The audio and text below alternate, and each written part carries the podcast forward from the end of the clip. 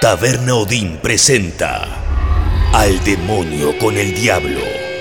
Puro heavy metal. Con Gustavo Olmedo.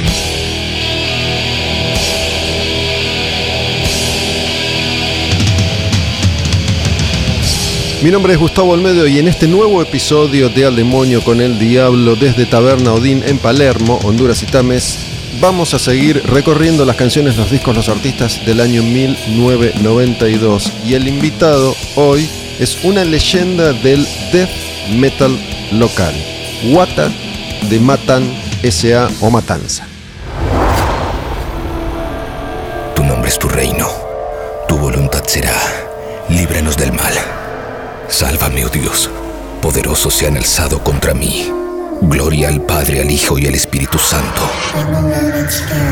Como fue en el principio y siempre será. Amén. Salva a quienes depositan su confianza en mí. Dios mío, sé para ellos una torre fortificada frente al enemigo. Que el enemigo no tenga poder para dañarlos. Que el Señor esté con ustedes y también con nosotros. Oremos, oh Dios sagrado, Padre Todopoderoso, eterno Padre de nuestro Señor Jesucristo. Él quien envió a su único Hijo para aplastar al mentiroso. Pediré tu ayuda para alejarnos de su ruina y de las garras del demonio. Infunde terror a la bestia. Yo te expulso, maldito espíritu, en nombre de nuestro Señor Jesucristo. Al demonio con el diablo. Puro heavy metal.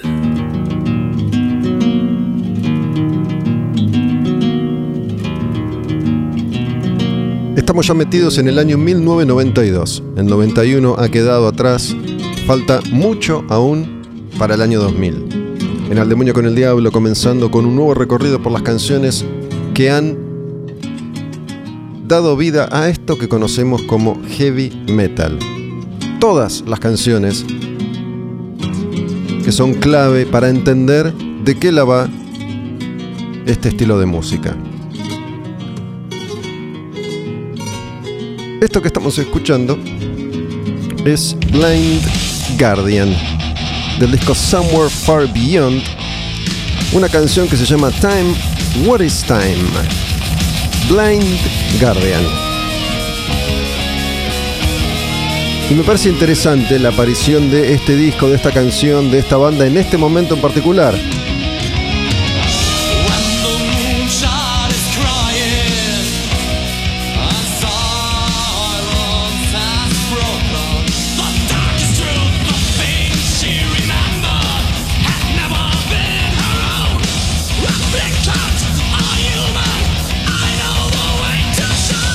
¿Por qué digo esto? Porque Blind Guardian a esta altura ya estaba encontrando su sonido definitivo, iban camino a eso. Aún no estaban en su mejor momento, pero sí habían dejado atrás ciertos rudimentos de los primeros discos. Ya se empiezan a percibir todas las características de Blind Guardian, las orquestaciones, el arreglo de la música, la mejor calidad vocal de Hansi Kursch, el cantante.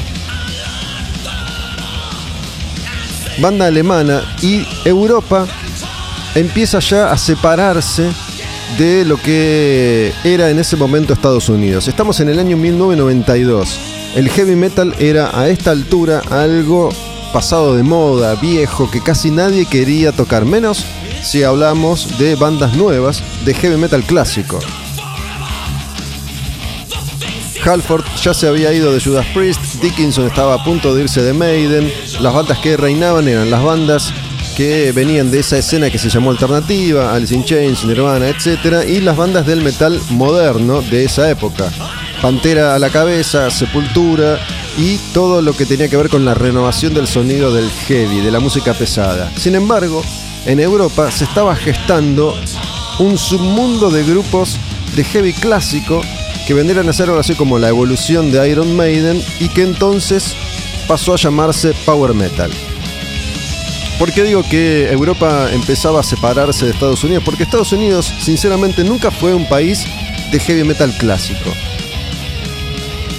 Siempre tuvieron otra tendencia. Primero al hard rock más popero, más ganchero, y después al metal un poco más extremo. Desde Metallica a esta parte, en Estados Unidos la música que se hace en cantidades música más extrema que en Europa, que tiene un panorama un poco más amplio y tiene una escena de heavy clásico mucho más importante que la de Estados Unidos, que casi no existe.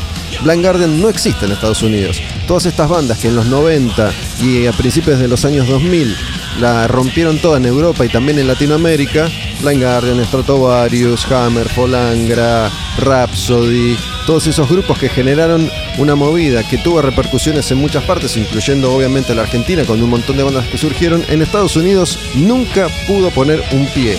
Las giras son siempre chicas, las bandas no son conocidas, a nadie le importa este sonido. En cambio en Europa es enorme. En Latinoamérica también. Y esto iba a ser así para siempre. Por eso es muy importante la aparición de estos discos en particular, de estas canciones, porque empezaban a levantar la bandera del heavy clásico cuando todo el mundo la escondía, cuando a todos les daba vergüenza. Arrancando por los principales referentes, siempre voy a mencionar a los mismos, Halford y Dickinson en los 90 desconocen haber sido cantantes de heavy metal clásico, reniegan de eso, cambian su estética, su imagen, su sonido, se van de sus bandas principales, intentan por otro lado, aunque después se van a desandar ese, ese camino. Pero acá estamos en 1992 con la primera canción de este Al Demonio con el Diablo, Time, What is Time, Blind Guardian, y vamos con una más de este disco, Somewhere Far Beyond, que es uno de los grandes clásicos de Blind Guardian, esta cosa que nos pone en el universo Señor de los Anillos. The Bard's Song.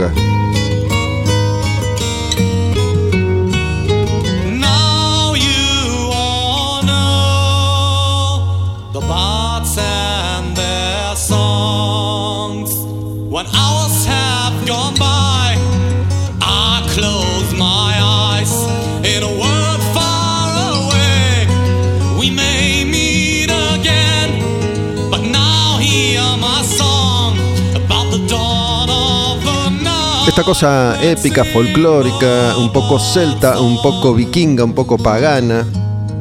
Esta canción de fogón, diferente a nuestro fogón.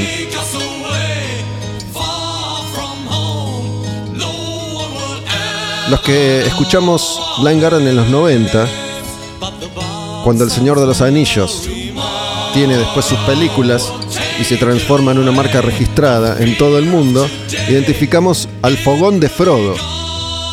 Ahí con sus amigos, camino a la garompa de los anillos que no termina nunca. Y estas canciones que sirven como banda de sonido desde el heavy metal para esa estética. Y Blind Guardian a medida que crecía iba a convertirse en un grupo más ambicioso, las canciones iban a ser más épicas, más grandilocuentes, más orquestadas, con más y más arreglos, más y más difíciles de reproducir en vivo con seres humanos.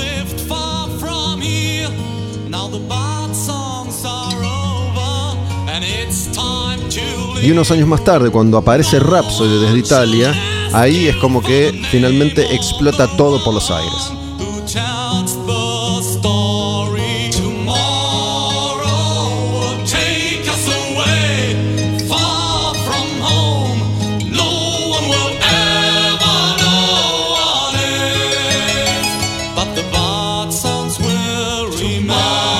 Cuando yo digo que Estados Unidos estaba en una completamente distinta, esta banda es una muestra de eso. Mientras que en Europa muchos de estos grupos de heavy clásico empezaban a ganar más y más territorio, en Estados Unidos nos metemos de lleno en lo que era el metal de los 90. Y aparece acá este señor que venía del rap, Ice-T, con su banda de rock, Body Count. En el 92 sale Body Count, el primer disco de la banda de Ice-T. Y esta es la apertura del disco que tiene una esencia rapera, ¿no? Cuando el DJ y el MC empezaban a armar la pista y esta era un poco la introducción, ¿no? Esto de tal o cual is in the house, que venía del rap. Por eso lo de Body Counts in the house, pero con esta banda de sonido más hardcore. Esto te presentaba lo que iba a venir. Los conciertos en vivo de Body Count en esa época empezaban con el grupo tocando esto. Y el grupo que genera mucha controversia porque en realidad el disco se llama originalmente Cop Killer. E incluye esta canción Cop Killer, pero genera una polémica, terminan censurando el lanzamiento del disco, las copias se retiran del mercado, por eso las ediciones originales de este disco de Body Count con Cop Killer son ediciones de colección. De todas formas, eso hizo que se genere mucho más interés en el grupo, les sirve promocionalmente. Y, por ejemplo, Animal se apropia de Cop Killer y el cierre de los conciertos de Animal durante años fue Cop Killer de Body Count. Una banda de rock integrada por músicos negros que venían del rap, sobre todo Ice-T, que era un OG, esto del Original Gangsta, uno de los pioneros del rap en los Estados Unidos, se mete con el hardcore, con el metal, con el rap combinado con los sonidos más pesados. Acá presenta la banda, ¿no? Moosman el bajista, Beatmaster B el baterista, Ernie C el guitarrista. Ahí. Ice motherfucking T, bitch. Y en esa época el grupo se presentaba todos de negro, bien pandilleros, con la bandana en la cabeza y el baterista tenía a sus lados guardaespaldas. Tomando esto también de Public Enemy, que estéticamente se presentaba así, ¿no? Eran dos negros gigantes con anteojos negros, vestidos de negro, con polera negra, con borcegos negros, con unas ametralladas, unos escopetas recortadas, no sé qué mierda eran, como amenazantes. Body Count tiene esta otra canción que se llama Body Count como la banda y este disco es muy interesante por todo esto que les estoy contando. Musicalmente no es una maravilla, la verdad. Es extraño de todas formas. A veces me siento en casa, miro la tele.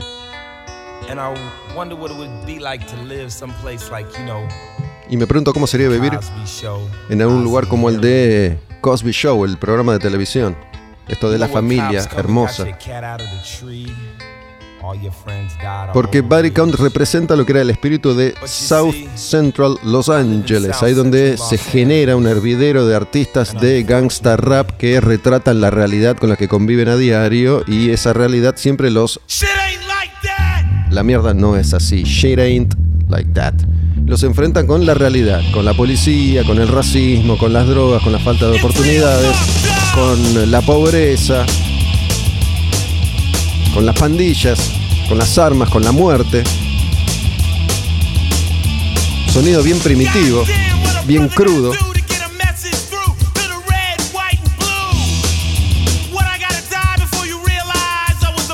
Imagínate la distancia musical que existía entre estos dos discos que salieron al mismo tiempo, Blind Guardian y Body Count.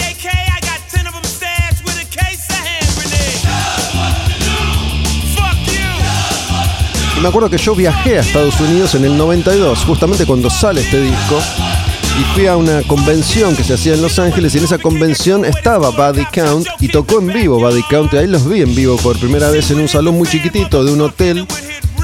Esto era solo para aquellas personas que asistían a esta convención y los vi ahí, pegados al escenario. Podría haber tocado a Ice-T si hubiera querido.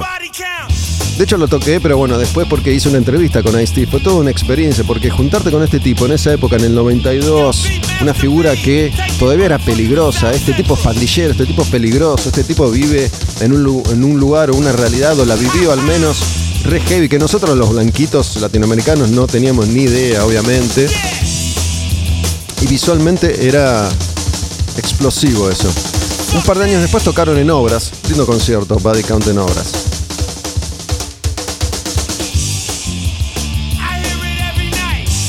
Esa entrevista salió en la revista Madhouse, que es donde yo había empezado a colaborar, a escribir en aquella época, una revista argentina de metal.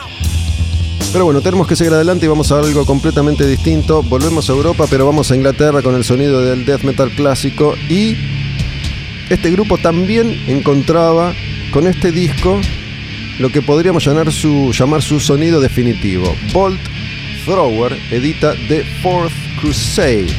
Y ya se paran de lleno en este sonido bien, bien guerrero, denso, pesado, pero que encuentra su fortaleza en los ritmos más lentos, los riffs más marchosos, no tanto en la velocidad de sus primeros discos, de sus primeras experiencias. y esta cosa de, ¿no? La sensación de que son tanques de guerra que avanzan lentamente en cámara lenta, dispuestos a arrasar con todo lo que se ponga, interponga a su paso.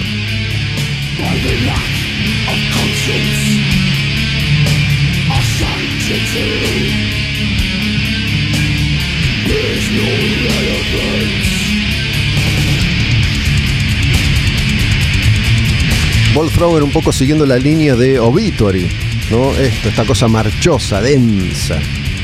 No es la velocidad de Morbid Angel ni de D-Side.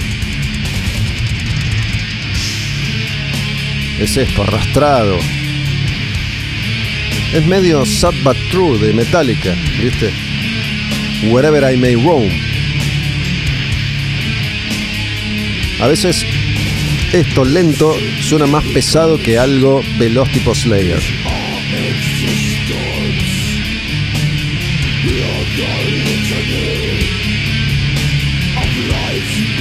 Y este espacio en Al Demonio con el Diablo desde Taberna Odín, Odín, donde yo siempre grabo, acá en Palermo, la cervecería, Honduras y Tames, es también no solo un recorrido por el heavy metal, sino un viaje en el tiempo y a su vez un viaje por el universo, ¿no? Porque si vos te centrás en lo que era la realidad de cada uno de estos grupos en sus respectivos países de origen y después lo que representaban en otros lugares, ¿no? Blind Garden de Alemania, Body Count de Estados Unidos, Bolt Thrower de Inglaterra y esta banda que editaba su primer disco también, volviendo a los Estados Unidos, Brutal Truth. ¿Qué es Brutal Truth? Un grupo de grindcore en un momento en el que el grindcore ya medio que había pasado de moda, con Danny Lilker, que había sido bajista de Anthrax y de Nuclear Assault, más metido en el hardcore thrash crossover, Acá arma otro proyecto que viene del death del grindcore. Y este disco, debut del 92, que se llama Extreme Conditions Demand Extreme Responses. Y esta cosa bien influenciada por Napalm Death de el retrato con este sonido de lo social. Y una canción que se llama Birth of Ignorance.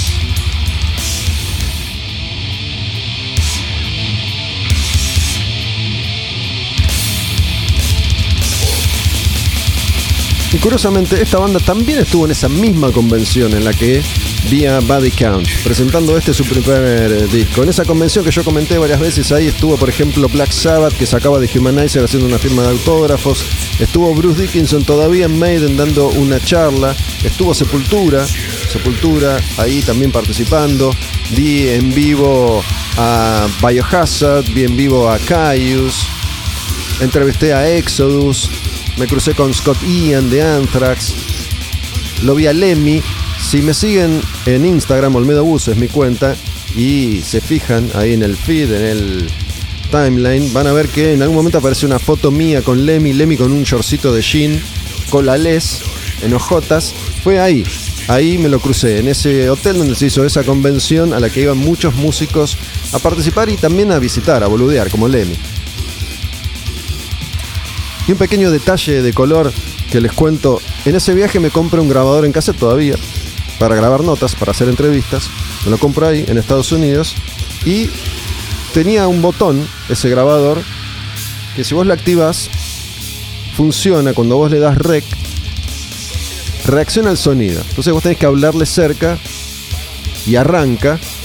Y si te callás se para. Y a veces me dejó re a gamba y hasta que me di cuenta que existía ese botón, cagué dos notas. Una fue con Kevin Sharp, cantante de Brutal Truth, y otra fue con Glenn Benton de D-Side. Esto yo lo he comentado en varias oportunidades a lo largo de los años. Entonces yo grababa las notas, después las iba a escuchar y era todos... Todo salteado, cortado, entonces me ponía del orto. Me acuerdo sobre todo con Glenn Benton, que era un notón en ese momento. Estamos hablando del anticristo en su apogeo. Termino de grabar la nota en la puerta del whisky, donde después iba a tocar en vivo D-Side. Voy a escuchar y no había nada. Dije, uy, la puta que lo parió. Entonces me puse a anotar rápidamente, a mano, ahí en el momento, todo lo que recordaba que me había dicho y con eso armé la entrevista. Bueno, y de Estados Unidos con Brutal Truth vamos a ir ahora a Noruega. Miren quién aparece, quién hace su debut en este repaso de Al demonio con el diablo. Llegó el momento de Bursum. El black metal noruego ya pone un pie y traba la puerta del metal extremo del mundo. Todavía, todavía era un secreto local, un secreto noruego. Un secreto de Lander muy, muy, muy bien informado, pero faltaba muy poquitito para que este señor Varg Vikernes se convirtiera en la principal estrella del black metal noruego, principalmente porque poco tiempo después de la salida de este disco iba a matar de 11.000 cuchillazos a su amigo, entre comillas, Euronymous, de la banda Mayhem, que es el que le edita originalmente estas canciones.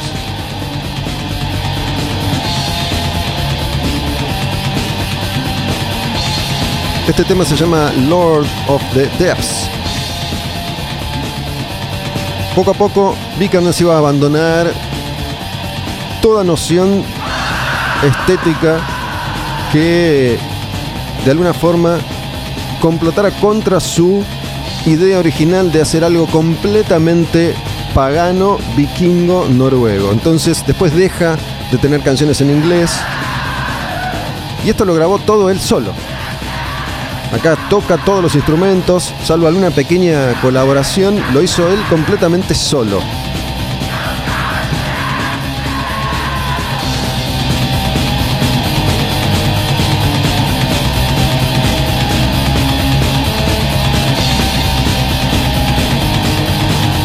Sin saberlo, Euronymous y él estaban encendiendo la mecha de lo que iba a ser el black metal noruego tal y como lo conocemos hoy.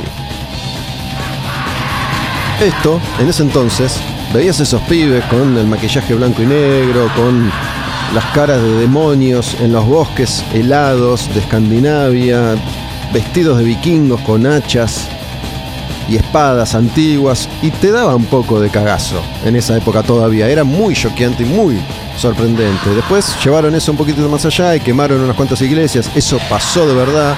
Mataron a un par. Eso pasó de verdad. Y este señor Vikernes asesinó a Euronymous supuestamente en defensa propia. Le dio 40 puñaladas y estuvo preso. Creo que... No me acuerdo, pero bueno, entre 13 y 15 años más o menos.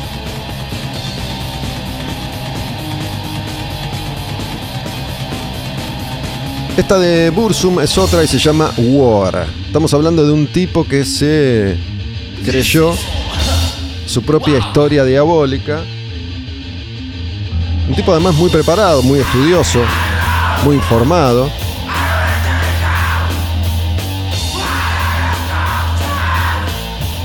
Pero en ese entonces eran adolescentes noruegos que competían a ver quién era más heavy de todos.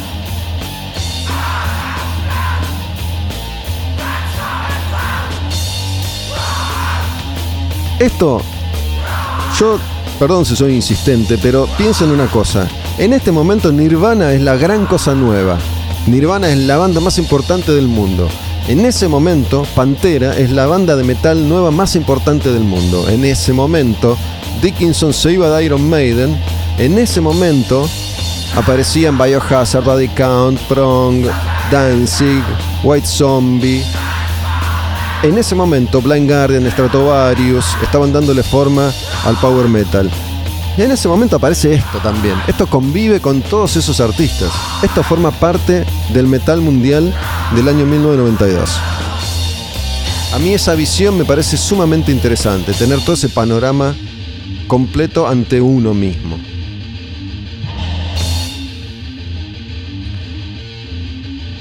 Y seguimos cambiando de sonido, de onda, de propuesta y de país, porque en este año 92 Candlemas saca un nuevo disco de estudio que se llama Chapter 6, ¿no? Y nos metemos en algo mucho más melódico, el doom clásico de una banda de Suecia, Candlemas,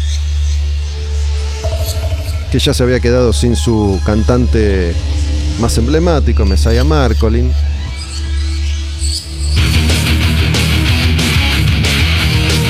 Y esta canción bien sabatiana, como siempre, de Dying Illusion, de Chapter 6 Candlemas.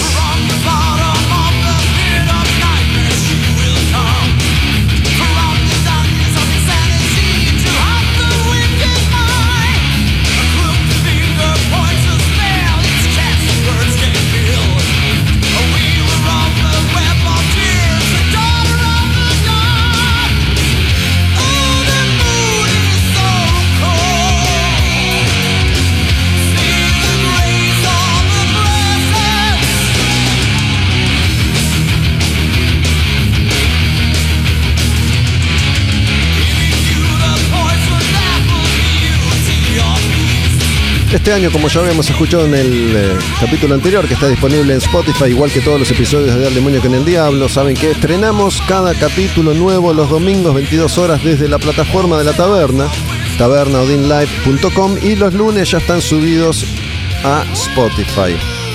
Bueno, en el episodio anterior escuchábamos las canciones del disco The Humanizer de Black Sabbath. Y hay mucho de ese sonido acá, de ese sonido, de ese disco en particular, ¿no? Esta cosa de Sabbath pero más heavy, de Sabbath con Dio. Sobre todo en la marcha del riff. Acá.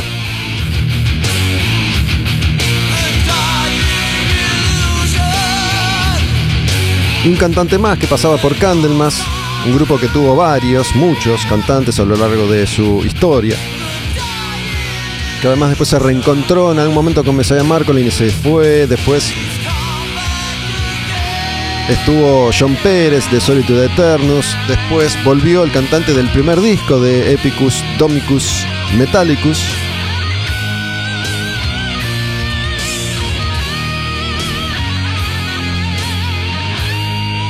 Y todo esto convivía, todo esto estaba sucediendo al mismo tiempo. El heavy metal entonces te ofreció un panorama amplísimo, mucho más variado que en los 80. Acá habían explotado los experimentos musicales y los subgéneros.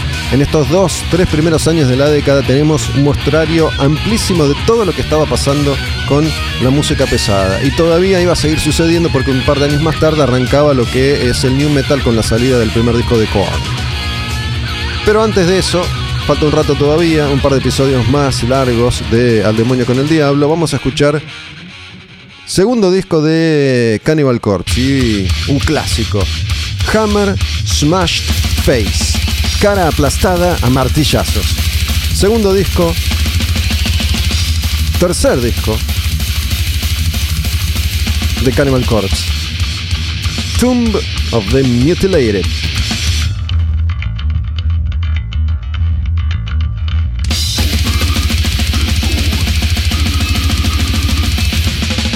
Todavía con Chris Barnes, el cantante original.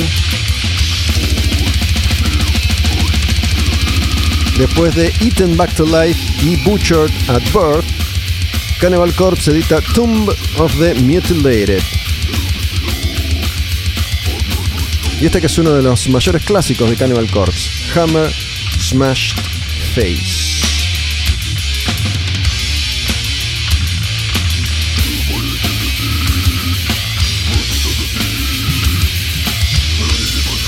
Y a esta altura, 30 años más tarde, increíblemente han pasado 30 años, ya podemos decir que Cannibal Corpse es la banda de death metal más popular de todos los tiempos. Además, una banda longeva que nunca dejó de tocar ni de grabar, que nunca se separó.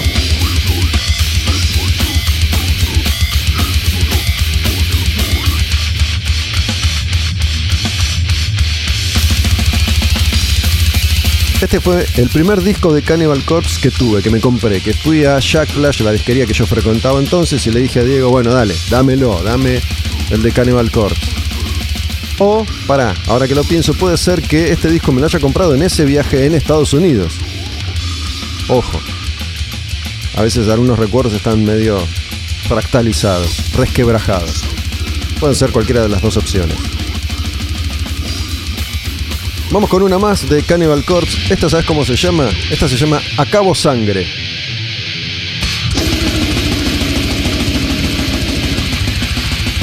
Eyaculo sangre. I come blood. Y estos blast beats a hiper velocidad. Ese sonido filoso de sierra que el black metal iba a llevar todavía más allá, ¿no? Es todavía más filoso, más agudo, más chillón. Sonido flaco el del black. Acá el bajo, por ejemplo, es una cosa monstruosa, asesina.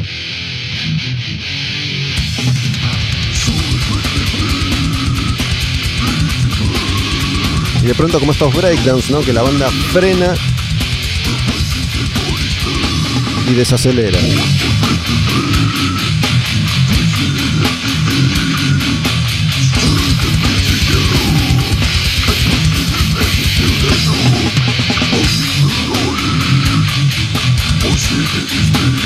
Pero bueno, ya estamos en tiempos de black metal de Noruega y aparece otra de las bandas principales de aquella generación de artistas. Esta se llama Dark Throne, que editan ese año el disco A Blaze in the Northern Sky.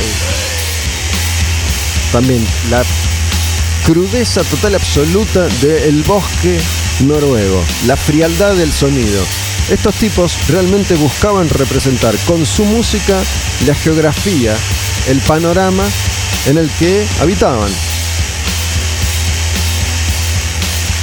Música lúgubre, oscura, fría, horrible.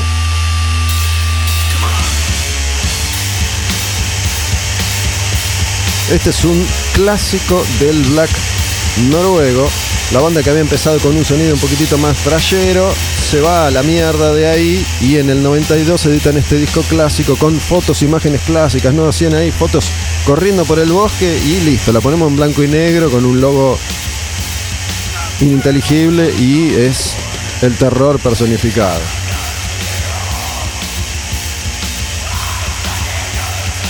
Esta canción se llama In the Shadow of the Horns. En la sombra de los cuernos.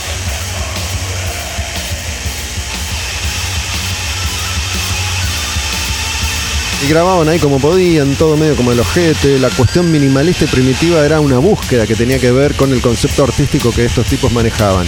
Si dejamos de lado toda la parafernalia que hizo del black metal un fenómeno que tiene que ver con la quema de iglesias y las muertes, entendemos que esto es una fiel representación del corazón de estos muchachos, de la vida de esta gente que vive en un lugar completamente ajeno para nosotros que somos latinoamericanos más asociados a el calor.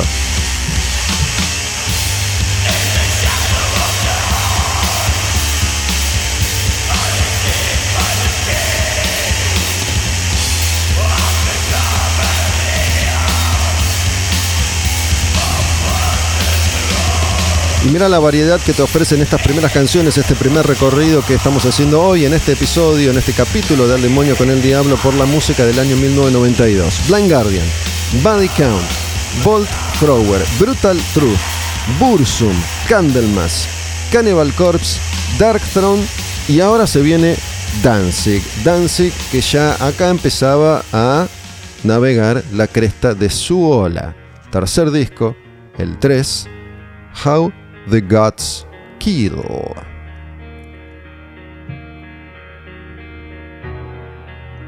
Y en un momento entra él.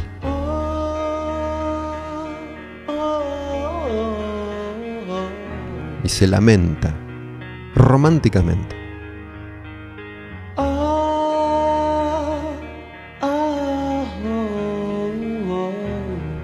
Es como Drácula, es un vampiro.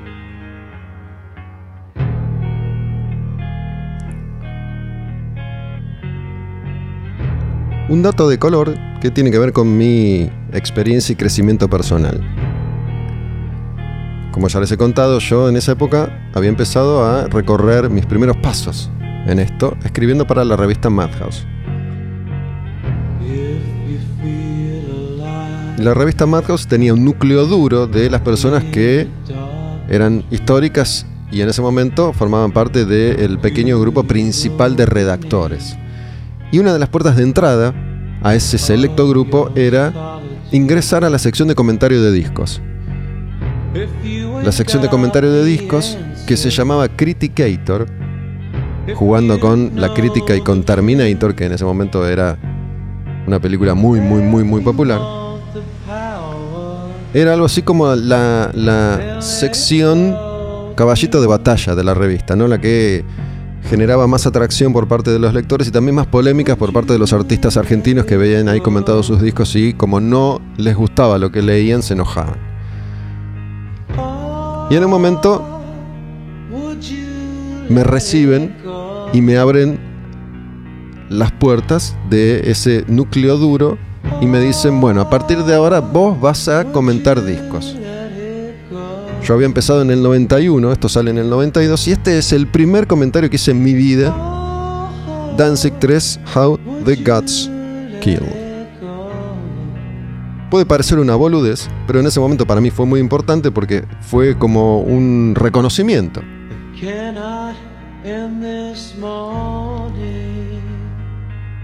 Y fue un peldaño, un eslabón más en este camino que ya lleva 30 años. How the Gods Kill. Y ahora la canción es como que ataca un poco ahí. Y esto que lo hacía John Christ antes que Zack Wild. El que es una marca registrada de Zack Wild, guitarrista de Black Label de Ozzy. Tiene que ver en la forma en la que pulsás la cuerda y pegas el puazo para que chille un poco.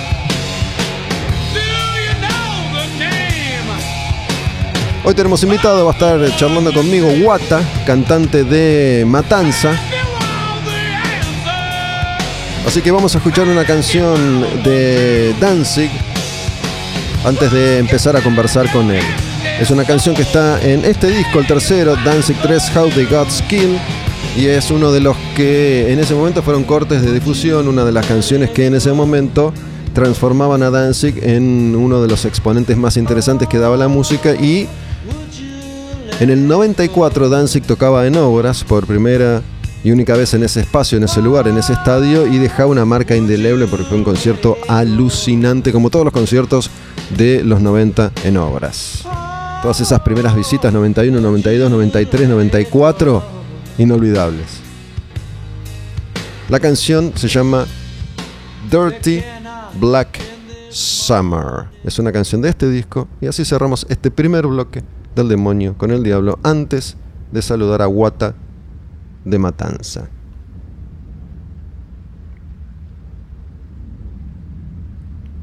Oh.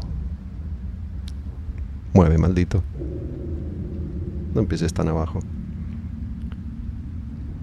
O no estás empezando nunca.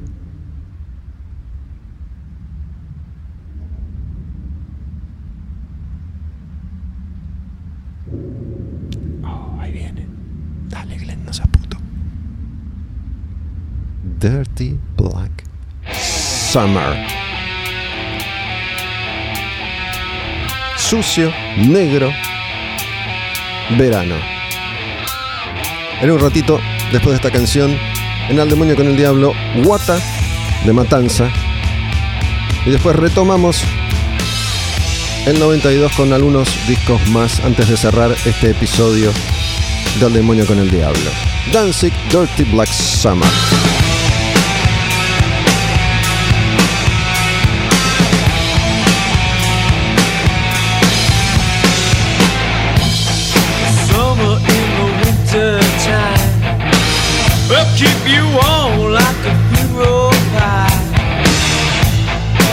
And nothing like an August night. Fetching your loving. I got a dirty black summer. Yeah, my dirty black summer. Yeah, give me black summer. Yeah, my dirty black summer. and nothing in the coolest light. Walking out across the line. No holding back a summer night. I got a feeling it's just a dirty black summer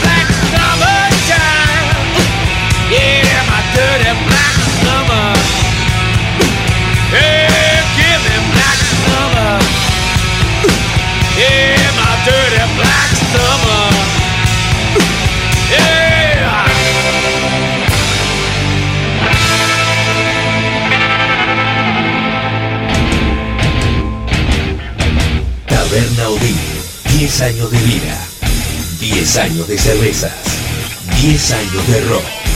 Palermo, Honduras y Tames. Devoto, Avenida San Martín 6080. En redes sociales, arroba Taberna Odín, arroba Live, arroba Taberna Odín Club. Diablo, arquetipo de la maldad, oponente de Dios, creado por Dios. Al demonio con el diablo, puro heavy metal.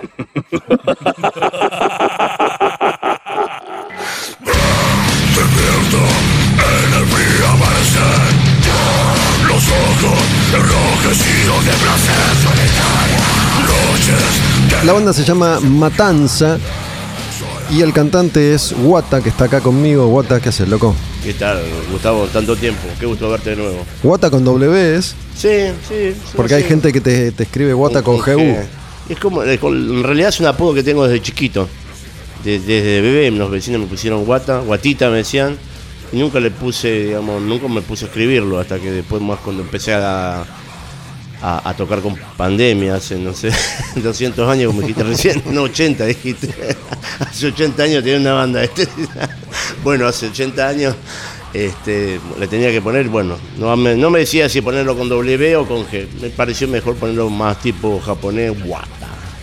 Bueno, Matanza es una, una de las bandas más importantes del, del death metal argentino desde hace ya mucho tiempo. Un, un grupo que sobrevive, ¿no? Son, son sobrevivientes. ¿Ya hace cuántos años que están tocando? Y de la original solamente estoy yo, pero estamos hace 11 años, 11, 12 años. No, no muchos, pero Eh, es bastante, sí. sí, bastante, sí. Más que nada manteniendo el género y manteniéndose, digamos, este, en carrera, por llamarlo de una manera, ¿no? ¿Y seguís laburando con Icarus? Seguimos trabajando con Icarus, eh, también con otros emprendimientos que te estaba contando recién fuera del aire. Ya te, te adoptó legalmente, Carlos, me imagino. Carlos, sí, sos, sí, sí. sos un socio. Eh, eh, es que en realidad en, su- en el comienzo, en el 97, 97, aquí en el, en 97 em, habíamos medio arrancado así de esa manera con el otro, con Enrico Lechese, no sé si te acordamos, el Tano, que se- seguimos teniendo relación con él. Hablamos, a fin de año siempre suele venir, ahora con este tema de la pandemia, no. Este, y bueno, después en el 2001 se pudrió todo con todo y bueno, ahí se, después vino Carlito de Perú con unas valijas grandes de dinero y bueno, ya es todo del... Producto del narcotráfico, Pasó- obviamente. pasó, sí, obviamente, si no no se puede hacer nada. ¿Cómo va a poder hacer algo, Carlito, si no? Petizo y, y negro. sí. peruano. y peruano, todo. Ah, le mandamos un abrazo, a- Abrazo, sí. que es otro sobreviviente, ¿no? Digo, Otro sobreviviente. Icarus existe todavía. Eh, sí, estamos muy bien, estamos trabajando muy bien, seguimos editando ahora no solo discos, eh, CDs, sino que vinilos Vinilo. también. Y cassette. Las remeras. eh, en ¿Qué, realidad. qué- qué tan importante es, por ejemplo, para, para el mercado de Icarus el vinilo? ¿no? Porque se, se habla del vinilo que un poco aumenta su caudal de ventas año a año hace bastante, pero estamos hablando de una cantidad que igual es mínima para Es sostener una mínima, no, no es mínima. Editamos Malón, recién estábamos hablando del recital de H, editamos Malón también, los dos primeros discos. ¿En vinilo? Sí, uno es doble y el otro simple. Eh, Pero es, es, es importante para, para el funcionamiento del sello, el vinilo. Sí, sí, sí, sí, porque ahora se está usando mucho. Este, bueno, hace rato que se venía usando. De hecho, muchas, muchos sellos internacionales este, están editando todo en vinilo prácticamente ahora. Eh, es un material como de colección, como siempre, como los CDs también, pero de, cole- de colección, viste, ya para, se apunta directamente a la gente grande. Este, ¿Matanza tiene sus vinilos? no, no, pero ahora sí lo vamos a sacar el próximo que te estaba hablando recién, el próximo disco que es un tributo a Riff. Ese va a salir en vinilo aproximadamente, creo, no sé, supongo en abril, mayo, porque también se tarda un montón la fabricación de, de vinilos acá en Argentina. Tardan cuatro meses a seis meses. Por ejemplo, yo te doy el máster ahora y recién en cuatro o seis meses tenés el vinilo. Y eso por Es muy, y porque es muy manual también y hay mucha demanda. Hay mucha demanda. Demanda y es manual. Todavía es una persona que está enfrente de la máquina, que hace copia por copia. algo así. ¿Sí? Algo así, sí, sí. sí. Se hace muy artesanal. Artesanalmente. Claro. Bueno, Hay- hay, solamente hay dos fábricas acá en Argentina. Una es láser y la otra. Bueno, no me acuerdo. hay una hay una canción que ya está para escuchar, después la vamos a escuchar, que es eh, Exterminador de, de Riff, de Riff 7. Ujú, sí, ¿no? sí. ¿Ya, ¿Ya están elegidas las canciones de Riff? Ya están elegidas, sí, sí. ¿Ya las grabaron? Y la estamos grabando ahora. Están grabando. ¿Qué, sí, qué más metieron? Dios devorador, me Dios dijiste? devorador, este. mm, eh, ya me olvidé de todas. Que es otra con Huff. Digo, ¿alguna con Papo hay? Con Papo, ningún, casi, casi, no, sí hay de con Papo, pero Pero son todas de Riff 7 entonces. casi todas son de Riff 7, sí, sí. Porque es el disco que más o menos nosotros tenemos prácticamente de la misma edad en Matanza, Matan S.A. también se puede decir, eh, alrededor de los 50 para abajo, para arriba, y crecimos con ese disco. Con ese disco, más que Supongo que, con- a Brote habrá pasado algo parecido. Mi Riff 7 marcó. Yo, de hecho, mi primer recital que fui a ver fue en Bahía y Compañía, que tocó Riff. eh, ahí en. Bueno, en el, programa yo tenía 12 años, 11, 12, fui con un compañero del colegio a ver a, a Riff ahí. Bueno, ¿Con Huff? Con Huff, sí, sí, sí. Y bueno, Papo se reía de nosotros siempre. Yo, yo escuchaba Riff con, con Papo. Eh, sí, también escuché el Riff 7 con, con Huff, pero ya escuchaba Riff antes. Yo empecé a escuchar metal en el 82 y Riff recién estaba empezando. Claro, así que- estaba. Pero bueno, es, es curioso, es curioso que es un disco, es un disco hermoso igual, lo escucho siempre, bueno, lo estuve escuchando hace poco, es un, es un gran disco. Salió en vinilo también, salió en vinilo. eh, Rep 7 salió un se reeditó ahora, un sello que se llama RGS, que es de acá, de Buenos Aires, que está reeditando muchas cosas viejas así. Este, entre ellas, bueno, sacó los dos discos de Nepal también, en vinilo, primero. Bueno, en este espacio en particular venimos haciendo una suerte de reconstrucción histórica de- del metal de, de los 80 sobre todo, porque la mayoría de los grupos nunca llegaron a grabar, ¿no? Hay algunos demos que quedaron ahí perdidos y por ejemplo Blackie está haciendo unas ediciones muy lindas de, Ah. de material en video de bandas de Delay, de Valdragón, de Reino Sangriento. Ah, mira. no, eso no lo sabía. ¿No sabías? Blackie. Ah, ajá. No, no Em, sabía. estuvo acá, pueden buscar el episodio en Spotify. Y está sacando un cassette y alguna remera, ediciones limitadas, ¿no? bueno. Con, con lo poco que había de esa época. y el de hecho, la banda sonido- que yo estaba antes que la pandemia, anteriormente habían sido genocidio, que nunca grabaron. Ellos, los de pandemia eran genocidio. antes de- que, y anteriormente los Baraja. Sí. Baraja, Ricardo Macei fue el primer baterista de los Baraja allá en La Plata. Los Baraja, los originales, ¿no? Con, con este. ¿Con Poca Vida? No, Poca Vida entró mucho después, sí. Mucho después entró Poca Vida. Eh, Marcelo Montolivo. Montolivo. ¿Qué onda, Montolivo? ¿Sigue, sigue desaparecido? Mejor no hablar de ciertas cosas. Sí, no ah, Eh. yo- bueno, yo lo conocí en, en la época de Madhouse. Ahí conocí a Ricardo también de, Pandemia, que iba siempre a, a Madhouse. Eh, a Ricardo de, de la banda Pandemia, que vos lo mencionaste recién. Y Montolivo, bueno, colaboraba en esa época, era como un referente del punk, sobre Sigue todo. siendo, y bueno, ahora no, pero. hace, hace unos años los, tuvo denuncias por abuso y no sé, supuestamente está, Interpol lo busca. está siendo buscado y no, no lo encontraron. Pero bueno. Hizo muchísima guita con esos compilados de Boss and Stone y eso. Hizo muchísima. Ah, ¿sí? Él estaba él, era de eso. productor, él Mirá. era productor de todos esos Bossa cuando empezó toda la toda la, la movida esa de Garcha, sí. and lo que sea, bueno, él estaba ahí. No sé si fue el mentor de todo eso. ¿eh? Mirá, no él, fue el mentor, sí. Le hizo mucha guita. Después tuvo una disquería en la Bon Street, también ahí abajo.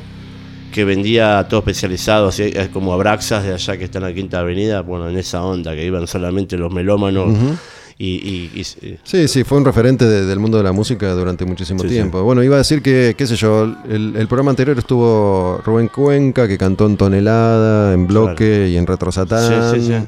Eh, con Blacky hablamos bastante. Blacky sacó también canciones de Letal, Letal Sin H, Ah, con, con claro, Ricardo. claro que está Ricardo. La, la versión de Solución Suicida que después grabó Orcas, Mirá que está ahí también. mucha añoranza hay últimamente entre los metaleros porque ya casi la- el promedio de edad es 50. Claro. Vino, vino Mingo de Belcebú, una banda de olivos que yo iba a ver cuando era pendejo. Eh, voy, a, voy a invitar, capaz que escuchan este episodio y ya sucedió, porque la gente lo escucha cuando tiene ganas, pero voy a invitar a, bueno. a Marcelo Simoni de Bloque. Qué ¿no? bueno, sí, sí, Eh, sí, sí. Que, que es la etapa que yo viví también, Claro. ¿no? de- del heavy metal argentino. Pero quería mencionar particularmente lo de, lo de pandemia, que vos recién hiciste referencia a una charla antes de empezar a grabar la nota. Y el disco este Prana Sempiterno, porque yo estoy haciendo un repaso, Sí. Más allá de las entrevistas que tiene cada episodio, por la música del metal de los 80 y ahora estoy en los 90, ¿no? Y los años 90, 91, 92 son clave para eso que en su, en su momento pandemia quiso hacer, ¿no? Esta cosa My Dying Bride, Death ¿no? Doom, sí. un, un Doom y experimentar con violines. Y yo me acuerdo de Ricardo, que era de La Plata, ¿no? Ricardo. Sigue siendo, sí. sí, que, que iba siempre a la Madhouse, un tipo divino, sí, sí, sí. ¿no? Como Copado. Ricardo, pudo haber sido el baterista de Hermética. ¿Lo sabías eso? Él- a- No. A, él lo, lo llamaron a él primero. Este. eh, eh, ¿Cómo se llama? Tommy Moya. Antes de Espataro. Sí, sí, lo fue a buscar Espa- allá. Espataro estuvo también. Ah, mirá. No sé, lo que sé, pero el que lo sabe bien es Ricardo y es de Tommy Moya, ¿viste? Lo fueron a buscar ahí, bueno, Ricardo no, no, no aceptó, ¿viste? Es muy particular, Ricardo. Sigue siendo muy particular, ¿viste? Pero bueno, él podía haber sido el baterista de, de Hermética. Bueno, y vos cantabas en, en pandemia y eras un pendejo. Tenía 17 años cuando entré, después cumplí 18 ahí, era, sí, era re pendejo y estábamos, digamos, con toda la, la adrenalina de toda esa búsqueda de, de rebeldía de esa época, por eso estábamos, digamos, con cada vez la música más extrema y yo fui, digamos, contemporáneo con todo eso, a nivel mundial lo digo también, porque también la música extrema, si bien a- a- fue a mediados de los 80 para adelante, pero en los 90, digamos, como que se afianzó. Sí, sí, todo ese sonido Paradise Lost de- del principio, Anathema, Claro, My claro, Dying Bride, esas claro. bandas inglesas que, que se metieron en esta, eh, tenían que ver con esa búsqueda. tenían que ver con esa búsqueda, ¿no? Y, y bueno, digamos como que me siento como, no sé, ser, parte de toda esa movida mundial. inclusive. No sé si es generacional, que la pasó en todo el mundo, este, en todas partes del mundo salió gente así como nosotros. Eh, Bueno, ustedes, a diferencia de la mayoría de las, de las movidas que, que- que en Argentina tomaban forma mucho tiempo después de haber empezado afuera, como vos decís, fue algo bastante contemporáneo. Nosotros no podíamos hacer nada también por lo que hablamos antes. Siempre tenemos acá en Argentina, seguimos teniendo problemas eh, económicos y lo económico te retrasa, te retrasa en la vida, en la vida misma. Nosotros empezamos a ensayar ah, en el 91, pero recién el demo se pudo grabar en el, no, en el, en el 90 y recién el demo se pudo grabar en el 91. Después otro demo que se grabó ya con mi voz también se grabó en el 93 y todo tardaba, todo costaba ¿El disco en qué año salió. Prana El disco salió en el 97, salió muy tarde porque también habíamos Ah. grabado un, un disco, un primer disco en el 95 y no salió nunca. Eh, lo habíamos grabado para Nuclear Blast cuando se había supuestamente mudado para acá, para, para Argentina. Todo esto fue así muy accidentado. Cuando vino Oterio nos trajo un productor trucho hace un montón de años, con el 94. Yo por me ahí. acuerdo que lo dejó a Gamba, lo dejó, Lo dejó lo a Gamba, varado. un cordobés, sí. Yo lo, lo conocí porque fui a hacer una nota con Christopher Johnson Ajá. y me acuerdo que fue la prueba de ensayo, un lugar iban a tocar en la avenida Córdoba, creo que era. Sí, no me acá. acuerdo cómo se al lado, llamaba. Al lado del Güemes. y, Un y- gimnasio. y este cordobés desapareció y Christopher. Johnson quedó varado acá en Argentina. Sí, sí, que sí. terminó viviendo unos días en la casa de Gaby Raimondo de, de Brede. En todo, sí. fu- No, ese fue. Eh, pará, pará. Déjame acordarme bien. E- ellos. La primera fecha viernes se hizo. La otra fecha iba a ser el domingo. Y no el viernes hizo. tocamos nosotros y tocó Undercraft de Chile. Mm. Y no sé qué más tocó. Bueno, no, no, nosotros nomás tocamos. Estaba lleno hasta la re pelota. Y después cuando se iba a hacer, el, al- no sé si el día siguiente o domingo, no recuerdo bien. Ya estábamos todos en la puerta, ya no venía el, el productor, ya no venía, no venía, no venía. Y bueno, ahí también estaba una, una, una mujer que se llamaba Susana Francese, Sí. que un poquito medio se hizo cargo de la situación. Se fueron a Chile y cuando volvieron, ahí empezaron a parar en, la en las casas de algunos. ¿viste? Hicimos de nuevo un recital a beneficio en el Teatro Arlequine para juntarle guita para los pasajes. Yo supongo que los pasajes ya los tenían, pero bueno, para que no se vayan así. Ahí, ahí había venido, o no, fue en otro momento Lars Rosenberg, Acá se qued- ahí se Y quedó. se quedó Él vivir quedó acá. Ya se quedó acá, sí, sí. que sí. había tocado en Entombed y vino ahí y se Sí, quedó. Se quedó, se quedó, se quedó acá. Hizo una banda que se llama Mental Distortion. Mental Distortion, sí, me acuerdo. Yo lo conté en algún episodio de estos que en ese momento yo hacía tiempos violentos y, y logró venir porque costó mucho convencerlo, recontra tímido, no quería, no decía ni una palabra, por lo menos en Ah, en ¿lo Rosenberg. Ah. Y, Ah. y bueno, a raíz de conocidos en común, finalmente accedió a venir y qué sé yo, pero me Mm. acuerdo que era recontra tímido. Y bueno, hice una nota con, con Christopher Johnson también que quedó ahí perdido. Estamos hablando de el- los inicios de Ethereum, De que era una cosa completamente diferente. distinta. Igual acá vinieron con Lepaca.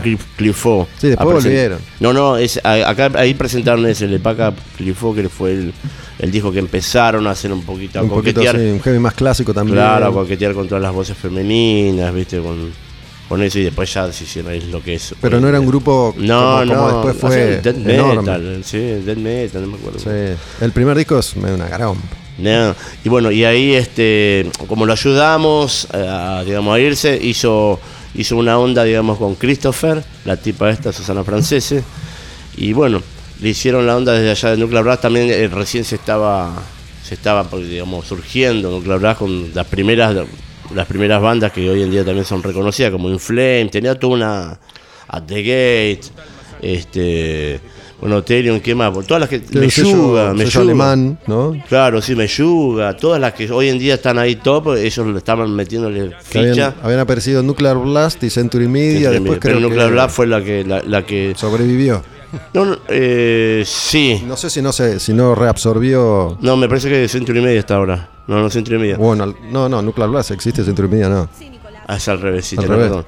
Este, mm, pero bueno, ellos, ellos fueron los que le metieron más ficha a todas las bandas, a todo ese resurgir de bandas que después formaron, formaron digamos, todos los géneros, los Sí, subgéneros del metal que hoy en día se conocen y que tanto queremos acá, viste, que acá son muy fanáticos. Bueno, no claro, fueron unos pioneros. Y bueno, empezó a, a- a- a tirarle, digamos, material este, importado, lo traía acá y lo, y lo vendíamos. Pero bueno, después Susana se fue con toda la guita, no- nunca más. También se fue Susana. Se fue Susana también. Se fue Susana y ahí se fue nuestra primera, bueno, nos, nos fuimos a las ramas, ahí se fue nuestra primera grabación que la habíamos, la habíamos grabado en, la- en el Abasto, al Pasto, cuando estaba por acá, por el Abasto. Sí. Eh, con, con, con técnico, con eh, Álvaro Illagra. Con Álvaro. Con Álvaro, sí, ahí lo conocimos a Álvaro. Pero había, bueno, quedado, había quedado buena la grabación esa. quedó re buena, sí, pero nosotros no fuimos, digamos, tan... no este, existe, no desapareció la grabación. Está en cassette, pero está muy hecha bolsa. No, y, y, digamos, yo era el más chico ahí en pandemia. Yo era, el más- yo era chiquito. Después los demás ya tenían experiencia y eran grandes, tenían 10 años más que yo. Ya los habían cagado antes. No, no, no. Eh, eh, ellos tendrían que haber tomado el toro por las astas y haber, haber hecho lo que hicieron los pibes de Tren Loco. Tren Loco también estaban grabando con nosotros, pero Tren Ah. Loco agarraron el máster y lo editaron igual. Se lo llevaron. Lo editaron igual, agarraron en la cinta de cromo, que era de aquel momento, y, y, y, y Zavala, Gustavo, dice, no, yo lo edito. Yo tenía todavía la inocencia de, de un pendejo y digo, ¿viste? Yo si hoy en día agarro, lo agarro y lo edito igual, ¿viste? Si bien sigue siendo algo común esto de que aparece alguien medio satélite y de pronto sí, sí. copa una parte de la escena y después desaparece habiendo cagado gente, pasaba mucho en esa Antes época. pasaba más porque todavía no había tantas redes y tantas cosas así, ¿viste? Que, Que además nadie apostaba demasiado por el metal, entonces aparecía alguien, Sí. era como una especie de salvador y después así como aparecía, desaparecía y de llevándose, garcas, un llevándose un vuelto. Sí, no sé qué se pasó de esta, de esta señora, una mina grande era. Me acuerdo. Lala, Lala trabajaba ahí. Lala era... la Lala Totonian, Sí, Laura Totonian trabajaba. que yo la conocí en Madhouse. Claro, por eso te digo, supongo que habrá sido tu compañera, Sí, tu sí. amiga, no sé. Este. Y bueno, ella trabajaba, ella estaba en la oficina. No, no te acordás de esa época. No me acuerdo de, de- de esa oficina, sí me acuerdo de La Susana oficina Francese. estaba allá en, en San Martín. San Martín estaba. Eh, y bueno, Lala, la, era la, la secretaria, la que hablaba Pero bueno, eh, el color de las épocas. el color de los épocas. Che, escúchame, eh, el disco está en Spotify, Sí. el, de, el de Pandemia, Paranas Sempiterno, que está bueno que lo escuchen, Sí, sí. porque es, es un material de una época, de una época de búsqueda de, de- de bandas argentinas. No hubo, no hubo, no hubo nadie que hiciera No, ese no, sonido, no, digo, más allá de, Pandemia en ese momento. Y nosotros llegamos a tocar en. Y qué nombre, ¿no? Que ahora es un nombre que, que Sí, tan actual. sí, sí. Y vos sabés que también, bueno, hay un sello que lo reeditó, este Disembodied, reeditó los cassettes de, de pandemia y unos recitales en vivo en Brasil que tuvimos. Este, lo sacó en cassette y sacó con la remera y sacó el CD. Una caja, un box así muy interesante. Ahora sacó también crematorio. Eh, y bueno, la gente le está comprando la remera por lo que dice, porque dice pandemia nomás. ¿no? O sea, gente que ni siquiera sabe nada de, De metal. Claro, ni de la banda ni de metal, estoy diciendo. De la banda ni que hablar, pero de metal menos. Claro. Y lo compran por. por Che, mm, ¿qué, qué canción te parece que escuchemos de, de Pandemia? A ver, para, para representar un poco toda esta época. Nacimiento y fuga. Dale. Escuchamos una, una de Pandemia, que es una banda en la que cantó Guata hace ya mucho tiempo atrás y después nos metemos de lleno 80 con, con, con Matanza.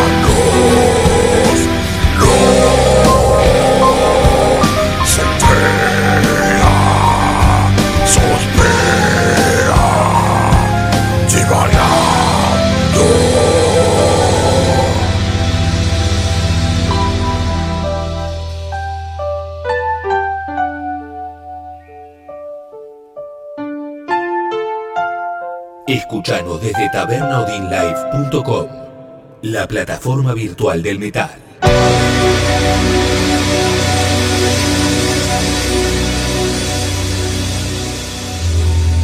Bueno, ahí escuchaban una de las canciones de Pandemia. El disco se llama Prana Sempiterno. Nacimiento y Fuga es la canción que eligió Wata. Estamos charlando con Wata de Matanza, Matan S.A. Y mm, bueno, para cerrar el tema pandemia, tenía una particularidad que entonces, y hoy también, digo, sigue sin haber demasiadas mujeres en el metal. Había una chica que era, ¿qué hacía? ¿Metía voces femeninas? ¿Tocaba teclado? ¿Qué hacía? No, bueno, había en, en el disco ese eh, estaba una que cantaba, que- Cantaba. Que, cantaba, otra que tocaba el teclado y también teníamos una flautista Mm. que hacía flauta traversa también, Patricia. Susana Pusó, la, la tecladista, pianista y mm, Gabriela, no me acuerdo el apellido, la cantante. Pero bueno, la banda principal de inclusivos. hoy en día es eh, Matanza. Después hice una banda, después de pandemia hice una banda electrónica, de tecno rock así oscuro, ¿Cómo se llamaba? Venus Física. Ah, vos estabas en esa. Claro, ¿Quién, sí, quién más estuvo ahí? Sí, sí, me Marcela, mi ex mujer también, la mamá de mi hijo. Marcela Escorca. Marcela Escorca. Sí.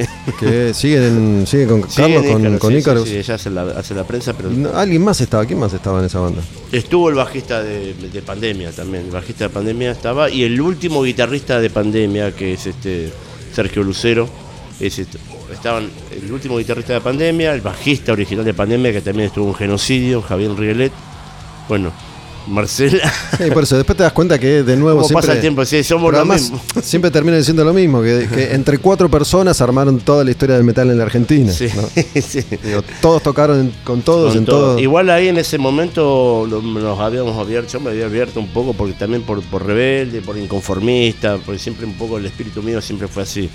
Este, ya me tenía las bolas llenas el metal y todo el, viste, todo el entorno y Sí. todo eso. Yo sé que metal soy yo, viste, pero seguía rebelde y decía, no, me voy para allá. Tocábamos con Miranda, tocábamos con Adicta. Me acuerdo, me acuerdo. Con Adicta tocábamos, boludo, en esa Soy época. muy fan de Adicta. Sí, yo también, sí, sí, sí, de Toto, las letras de Toto son terribles, terribles, tremendas. Hermosas, hermosas canciones. Muy bueno, vamos a poner. No, son- sí, sí, hay que, hay que escuchar Adicta. Hoy, bueno, el grupo volvió a la actividad hace bastante ya. Sí, sí, sí. Y canta Hayen. Sí, no lo fui a ver todavía, ¿viste? Pero no me pareció, pero igual si tuviese tiempo lo iría a ver. Aparte, Rudy es un capo, es. Sí, Rudy un capo, estaba, bueno, hasta, hasta, hasta hace poco estaba el bajista, este, que también tiene Tridana, Estuvo el baterista. el baterista. Sí. No, el bajista, bajista. No, baterista. Ah, no, no, bueno, yo conozco el bajista. No sé si Tridana es una de esas bandas de folk. El baterista de Adicta toca en Tridana. Estuvo hace poco acá Ah, charlando conmigo. Pero el bajista era también que se El bajista fue. no sé, puede Sí, ser. sí.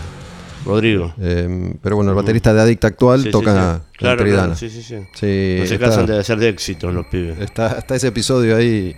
Hacen metal celta que, también tiene un, un nicho que, que están girando allá, en giraban en Europa. en Europa, siempre, sí, en Alemania sobre todo, con todo. Está, está el episodio, si lo buscan, Bueno, eh. Juaco de, de Tridana. Bueno, entonces también estaba el bajista. Este, y bueno, en esa época, bueno, tocábamos por todos esos lados, boliches, boliches bailables, así en esa onda. Me odiaban bueno, los metaleros, ¿viste? Porque me seguían Por, todavía. por- por traidor. Porque me seguían algunos, y vamos a ver la banda nueva de Guata, y después cuando yo salía cantando, con el pelo corto, yo no les gustaba nada. Y yo quería eso. Y esto fue. Yo quería que no les guste. ¿En qué, ¿En qué época fue? en el 2000. Do- Del 2000 al 2007. Es, es la y época. grabamos un, grabamos un EP, que está re bueno el diseño del disco. Grabamos un demo, un EP y después un disco. Un disco full y estábamos por grabar un segundo disco. Y después ya me, me volví loco de nuevo y armé Matanza porque estaba de moda tanto el death metal Gotemburgo, el death metal melódico, el death metal técnico, el, de, el black metal y todo eso, pero el death metal old school clásico no. no estaba. Entonces yo bueno, ahora es el tiempo de volver Hacer eso. a hacer la contra todo, ¿viste? Y, y ahí se matanza. Ahí Sí, lo se- de Venus Física es la época esta de, de Atrocity con. con Ponele, con la- sí, ponele, Esta sí, cosa sí, también, digo, más allá del sonido. La- 80. Claro, todo, más allá del sonido, digo, la cosa asociada a, a cierta estética sadomasoquista con, sí, no, con pero el no, sí, látex. no, la estética la manejamos bien, pero no estábamos en esa, en esa estética, no, no, no. O Blood Parade, no sé si. si claro, sí. una- una- Paré fue después también, después. sí, que nosotros, sí, que nosotros, que Venus Física estoy hablando, ¿no? Este, y tocábamos también con Blood Parade, cuando Blood Parade recién comenzaban. Este, pero no, asociado con esa estética así de látex, eso no, no. Nos vestíamos no. Te veo, te veo en látex, ¿eh? Ahora no, te regordo, qué verdugo. que- Con toda la panza así. No, yo no me veo, yo no me, me veo acá nomás, en Matanza. acá nomás. Igual todos, viste, yo.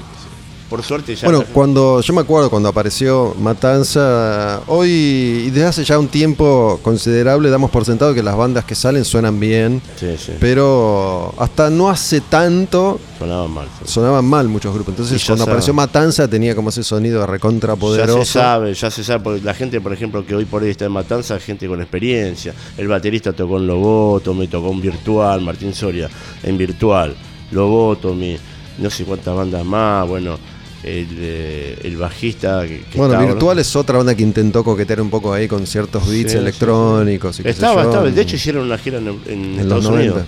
Estaba, Hicieron estaba una- buena la banda esa, estaba muy buena. Ya estaban ahí, o sea, digamos como que estaban en un momento, después se fueron a la par con Jesus Martyr. Con Jesus Martyr, en esa, sí, en sí, esa, en esa onda, gente que ya sabía, la tenía clara. Y bueno, esos son los que están conmigo. hoy en día. Después el otro guitarrista tocó en Cráneo, la banda de los 80. Después este después tocó en Renacer, este, Nini Carabajal. Y bueno, después el bajista también pasó por 200 bandas. Todo. Y digamos que ya sabemos lo que hacemos, o sea, lo- es como una rutina para nosotros, ¿viste? Ya lo sabemos, ya está incorporado.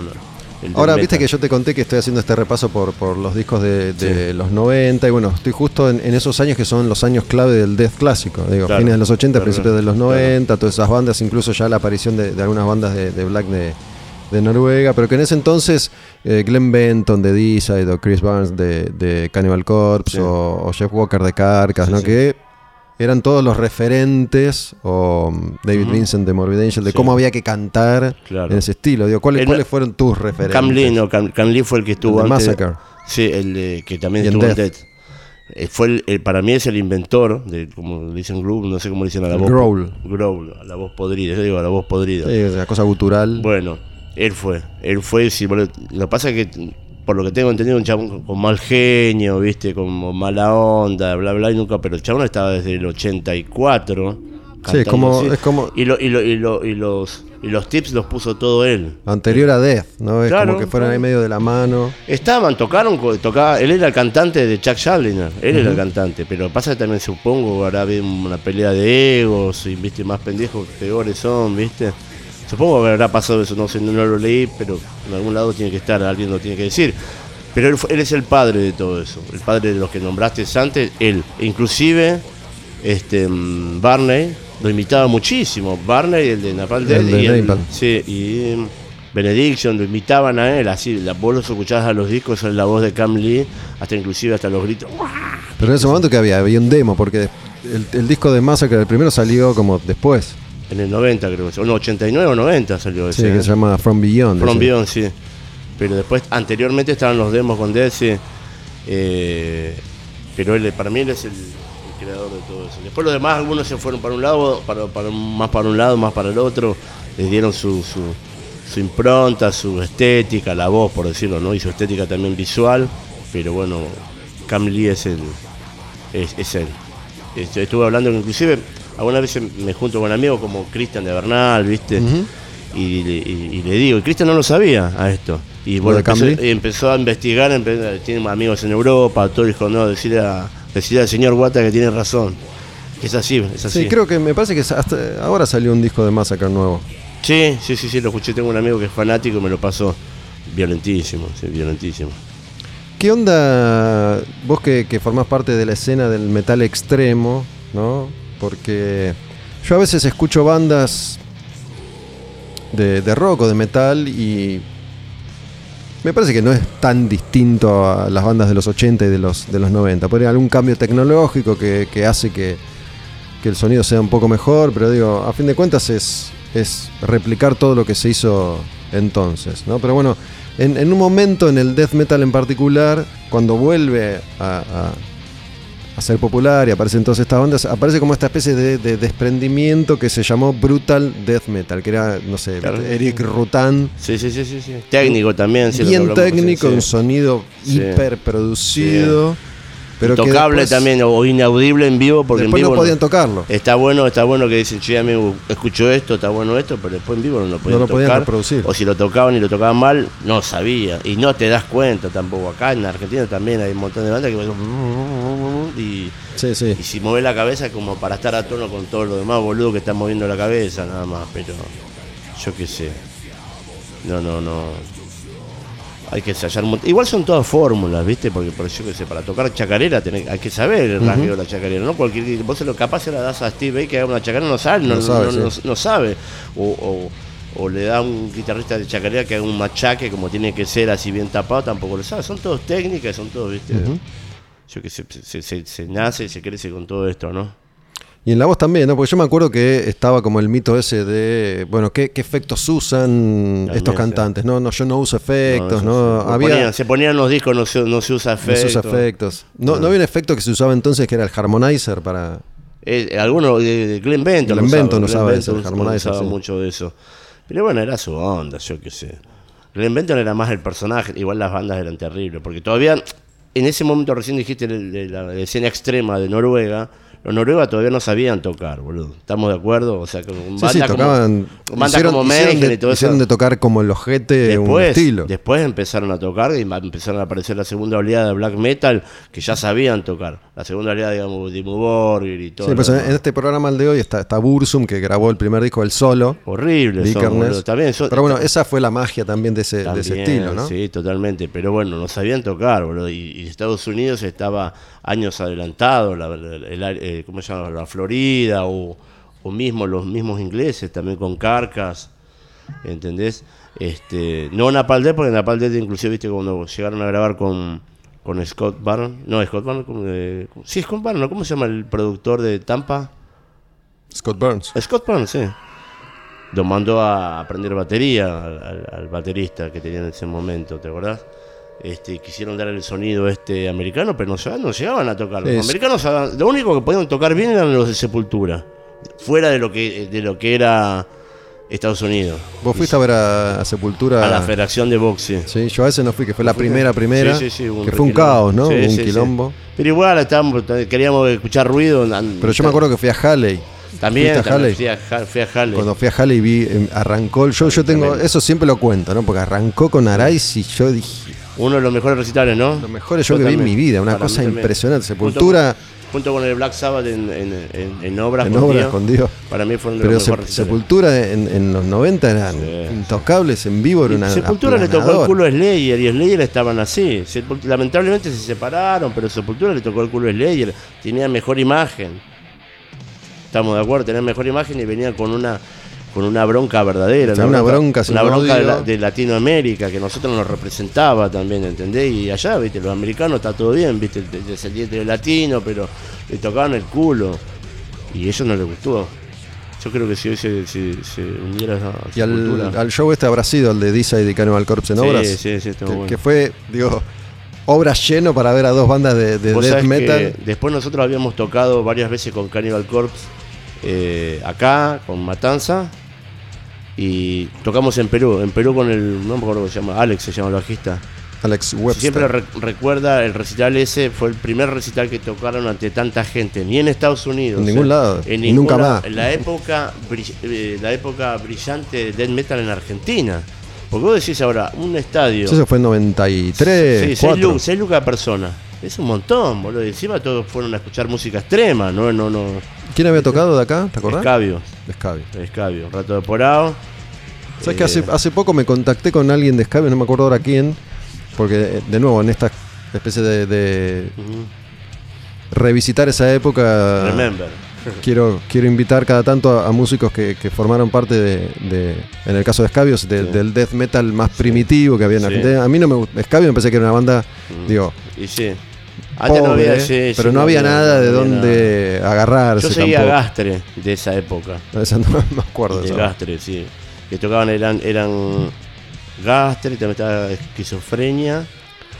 Y estaba eh, otros de allá de necrofilia. Pero era más de trash, así, viste, más a los a los Slayer, algunas, viste. Y después, bueno, escabios.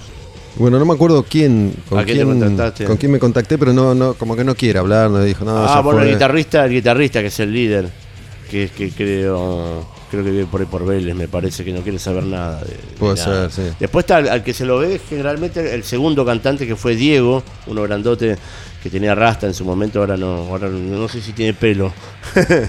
este Diego va a los recitales extremos cada tanto, se lo ve el, el que fue el segundo cantante y el más conocido, ¿viste? Que Bueno, en yo contaba, ¿no? Cuando cuento también mis experiencias en, en Madhouse, eh, ¿cómo, ¿cómo existía esa interacción de, de amor-odio entre todo lo que era la escena del metal, ¿no? Digo, Sí, la, sí. la revista a veces era muy odiada por, porque escribíamos hablando mal. César era de- más, me acuerdo. Y yo, yo también tuve problemas también, con sí, mil bandas, Sí, vos también, vos también, te la ganaste. Pero bueno, era, era toda esa escena Ahora que- vengo en que- representación de todo eso. Ahora cuando bajás, incipiente, pero pegale, pobre. si lo vas a, vas a ver a, Gustavo, pegale. Pobre todavía, ¿viste? No, Militia, hay, hay que reconocerlo, yo lo reconozco y hay que tener, digamos, los huevos para reconocerlo. Decir, loco, si era más malísimo. Era mucho. Yo no quería, yo no quería reeditarlo ahora con Disembodied, las reediciones, porque había canciones en vivo que no las puedo escuchar.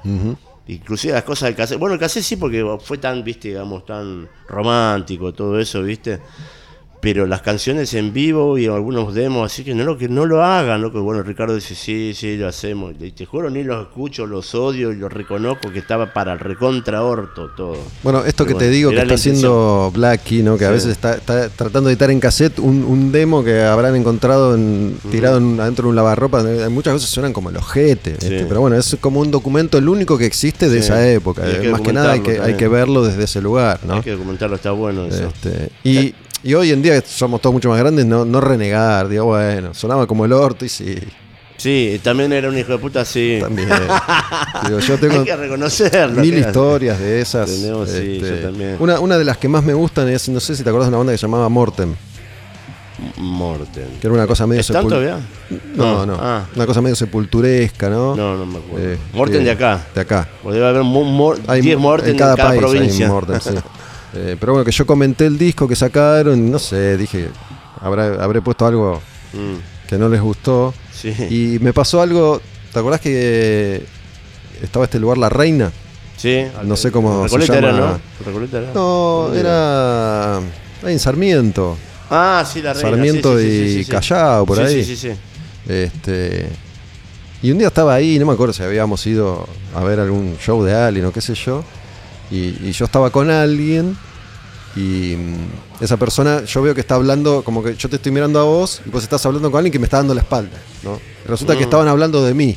Y como que vos me señalás, y el pibe se da vuelta y se ve conmigo y justo le estaba diciendo, no, porque el hijo de puta de Olmedo, nosotros nos separamos, y dice, ahí está. Por vos. Una vez enganché justo, digamos, cuando yo arranco, yo arranqué en Rock and Pop en el 96, ¿no? Me imagino, 97, ves que te, tenía razón, viste que te dije que vos cantar para el culo. en el 97 eh, se termina el contrato que había ahí con la frecuencia y Rock and Pop pasa del 106.3, donde estaba la frecuencia, al 95.9 en el que sigue hasta el día de hoy. Y en el 106.3 Sí. arman una radio de rock que se llamó La Roca. Ah, sí, sí, me para acuerdo. competir Sí, con, sí, con Rock and Pop, que el ruso ahí hizo un programa a la mañana y había un programa heavy que se llamaba Evitando Hablando. Sí. Y en ese programa hacían shows en vivo. Y un día yo estoy en el auto y justo pongo la radio y está tocando Morten. Y justo dice, para el hijo de puta de.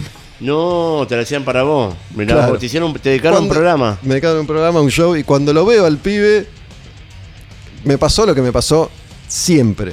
Siempre. Yo, Ah, lo viste vos- ahí en, en esa época. en ese lugar, sí, En al otro época. año, ponele. O- verlo ahora y o capaz dos años. No, no, al otro año, dos Sí, años sí. después, no Sí. sé. eh, que le dice, ahí está. Y. No, ah, no, bueno, sí, la verdad que tenías razón un poco, pero vos, para nosotros fue. Yo le dije, en ese momento le dije, mira, si una banda se separa por algo que escribe una persona, porque la banda, digo, no, no, no estaba para seguir. Este. Pero bueno, esas historias había miles, digo, yo tuve problemas con Mortem, con Vibrión, con Letal, con Rata Blanca, con todo. Ah, por decir la verdad, bueno, mirá vos. ¿Qué sé yo? no Lo sé. mandaste a Yo hacer que- terapia todo. Después yo- fueron. Los, los psicólogos te, te aman a vos. Cada uno decía su terapia. verdad y uno, digamos, a mí me parece que eso siempre para mí fue muy eh, valorable de Madhouse, ¿no? Era un lugar en el que la gente se expresaba. Lo que vos querés decir es, bueno, sí, lo puedes hacerte cargo. Una escuela. Una escuela para todos, ¿viste? Tenemos un montón ahí de, de Madhouse en la. Tenés que pegarte una vuelta a la oficina. Un montón de. ¿De Madhouse vieja? Sí, porque Carlos, Carlos compró a César, le compró todo lo que había, todo, todo, Ah, ¿sí? todo el stock, todo el galpón, todo, están todas ahí. Si te ¿Para falta qué? alguna, las regalamos. ¿Las La- regalan? las regalamos con eh, para Ah. Eh, tenemos promociones también, hablando de todo un poco al final. Bueno, tenemos promociones que por tanta monto de compras se regala una gorra, una remera, eh, revistas. Y a la gente le gusta, ¿eh? porque somos todos grandes ya y le gusta tener la Digo, revista. es curioso, más allá de, de esto que, que hoy lo hablamos así en chiste, qué sé yo, que en su momento eh, generó circunstancias de incomodidad para, para mí y para mucha gente. A mí me asombra hoy porque, no sé, por ejemplo, me acuerdo ahora estuvo Norberto Rodríguez Mm. hace, hace un tiempo acá charlando conmigo, que cantó en Temple con Jardino y había cantado en Una gran Vago. voz, gran claro, voz. había cantado en Vago, en una banda que llamó Sí. Quemar, en un montón Sí, de grupos. ¿no? Y hablé con Corbata hace poco y se acuerdan puntualmente lo que yo escribí en 1993, Mirá. ¿viste? Digo, Yo creo que ¿cómo de- de nosotros no escribiste nada, y sí, ¿cómo, no? ¿Cómo no, no. mierda te acordás? Porque, porque antes eran, eran muy influ- eran los influencers, Claro, eran, ustedes, eran los influencers, porque Pero si vos nadie no, entendía no, nada, pero digo, sí, nadie era consciente Gustavo, de eso. igual ¿viste? si vos decías esto está bueno, yo lo iba a comprar por vos. Esto es cierto, vos lo sabés, son formadores de opiniones, Pero como más los allá de- periodistas de... la televisión y la gente son formadores de opiniones. Yo lo iba a comprar por vos, por él. Yo a vos no te va a bola, pero bueno. Pero había gente que confiaba en mí Sí, sí, y gente sí. que no confiaba en mí. si ¿Cómo que no me dabas bola? no, no, te daba bola sí, pero no te daba bola lo que me decía, porque yo siempre fui de más, del lado extremo. Vos tuviste, vos abarcaste todas. Sí, sí, vos sí. hablabas más de todo, un De poco, todo. pero a mí siempre me fue lo, digamos, lo, lo extremo y todo eso. Por eso digo, no, vos no, no- mucho. Lo mismo a César, digo lo mismo también. Si César hoy también nos juntamos, cagamos de risa. Bueno, César también estuvo acá y- charlando. le decía, "Sí, César, ¿vos cuándo fuiste? Gótico, black metal, lo digo, eh, si en el momento cuando nosotros estábamos, no nos daba ni bola, cuando estábamos con pandemia, que era el semillero fue. Porque vos estabas con toda la movida del power metal. Algo- César. César, vos sabés que César, que- César, César fue el mayor influente. eh, influencer eh, de- de- de- Del power. del power metal si el power metal era acá en Argentina era el lugar más, más, más poderoso de Latinoamérica las bandas de power metal venían acá por él y por y por, Por Kabuli, por por Kabuli. Kabuli. entonces todo lo que editaban se vendía así de y todo eso tuvo re de moda Bueno, la, la interna de, y to- por qué. Y, sa- y sabes qué? Y, se hicieron mucha guita. Si, eh, Kabuli hizo mucha guita por él. Por César. Y sí, porque son eh, eh, influenciaban la gente. Vos, vos sabés que influencian mucho en la Bueno, gente. Kabuli en realidad lo que hizo, porque to- toda esta historia en detalle está en ese episodio con César, ¿no? que hablamos dos horas de todo esto. Ah, ah, mirá. Porque en realidad eso es una, escuchaste. es una consecuencia. Es, una, es una consecuencia de la interna de Madhouse. ¿No? Había una grieta en Madhouse Yo algo que era sabía, el sí. equipo César, el equipo Frank Blumetti. Y casi todos estábamos del lado de, de Frank y Porque era más alternativa. sí. porque apostábamos más por la renovación. No estábamos, yo estaba en ese momento, a mí dame todo, 90, todo lo nuevo. Sí. Siempre escuché de todo, pero estaba recontra 90, enganchado con eso. Y César siempre quedó más del lado del clásico. Y es como que por votación perdía siempre César. Estaba medio solo en eso. Entonces, un montón de cosas dejaron de aparecer en la revista. Y yo me acuerdo y le dije a César, digo, yo en algún momento fui muy lejos, ¿no? Yo dije, yo le hice una nota a Juana la Loca, la Majo, ¿no? Y le digo, ahí creo que fui demasiado lejos en mi apertura. Este, pero bueno, yo estaba con babasónicos, con el Claro. otro, yo además del metal, Vos estuviste con todo eso, sí. me sí. gustaba todo. Vos sos representante Y más de César en un momento, como eh, eh, siente que no tiene un lugar en la, en la Madhouse y no puede expresarse, aparece Kabul y Kabul le dice, yo te financio la revista, y ahí sale Popeya y le financio un programa de radio también. Entonces él ahí puede expresar todo eso que eh, en Madhouse no tenía tanto espacio, porque a nadie, a mí me gustaba el power metal, la verdad. Pero a Frank, a, a Miguel, lo- los que... A mí, no, me- menos- no me, a mí no me gusta. Este- no me gusta. y bueno, después yo ya estando en la radio, Kabuli empieza a editar todas esas bandas, empieza Angra es el primer lanzamiento de, de Sí. NEMS, es el eh, Angels Y- Cry y- de, de Angra, sí. y empiezan a venir las bandas y se genera. Experimentó con Beto también. con Beto Vázquez. Claro, sí, la verdad es que Kabuli, la banda digo, un poco. La- el tipo hizo, hizo mucho por, por, por el metal, por más allá de... Sí, ¿cómo que no? Eso es innegable. Digo, totalmente. apareció a invertir en un momento en el que, como Carlos también, ¿no? Claro, Digo, claro. gente Nosotros, que- nosotros estábamos más del lado de, lo, lo extremo, digamos, ya sea black, doom o, o gótico. y todo eso. Y bueno, Nems estaba siempre con. Le pusieron guita a Orcas, digo, Orcas empieza a sonar bien por primera vez porque Nems Sí. les dice, bueno, pará, vamos a hacer las cosas bien. Estaba Sí, Carlito sí, ahí también metido. Sí, qué grande el torto. Este, Nos estamos, nos estamos yendo todos los tiempos, ¿no? Y ahora nos estamos dando cuenta que somos viejos de verdad. Ya, ya me parece que ya. Pero a mí me, a mí me gusta, digo, estoy, estoy utilizando bastante este espacio porque además me doy cuenta que a la gente que lo escucha le gusta, porque un montón de gente no la vivió No. o le pasó de largo. Y la que la vivió le gusta, Le gusta recordar, re- recordarlo. O, o por ahí hay alguna cosa que yo te voy a recordar a vos y Claro. muchas más me hace recordar vos a mí, ¿entendés? Y entonces, ah, mira, viene por ahí. Pero Está es, bueno. como, Yo- es eso, es, es como un laburo de, de, de- Sí. de- Me hiciste ir al pasado. de- de bibliotecario, ¿no? De, Sí. de hacer un repaso histórico por- bueno, por, el metal y por el metal argentino, que es una historia que digo, no está contada, na- nadie va a contar esto, digo, por lo menos No. que quede algo para, para saber, viste, cómo, cómo realmente se hacían las cosas.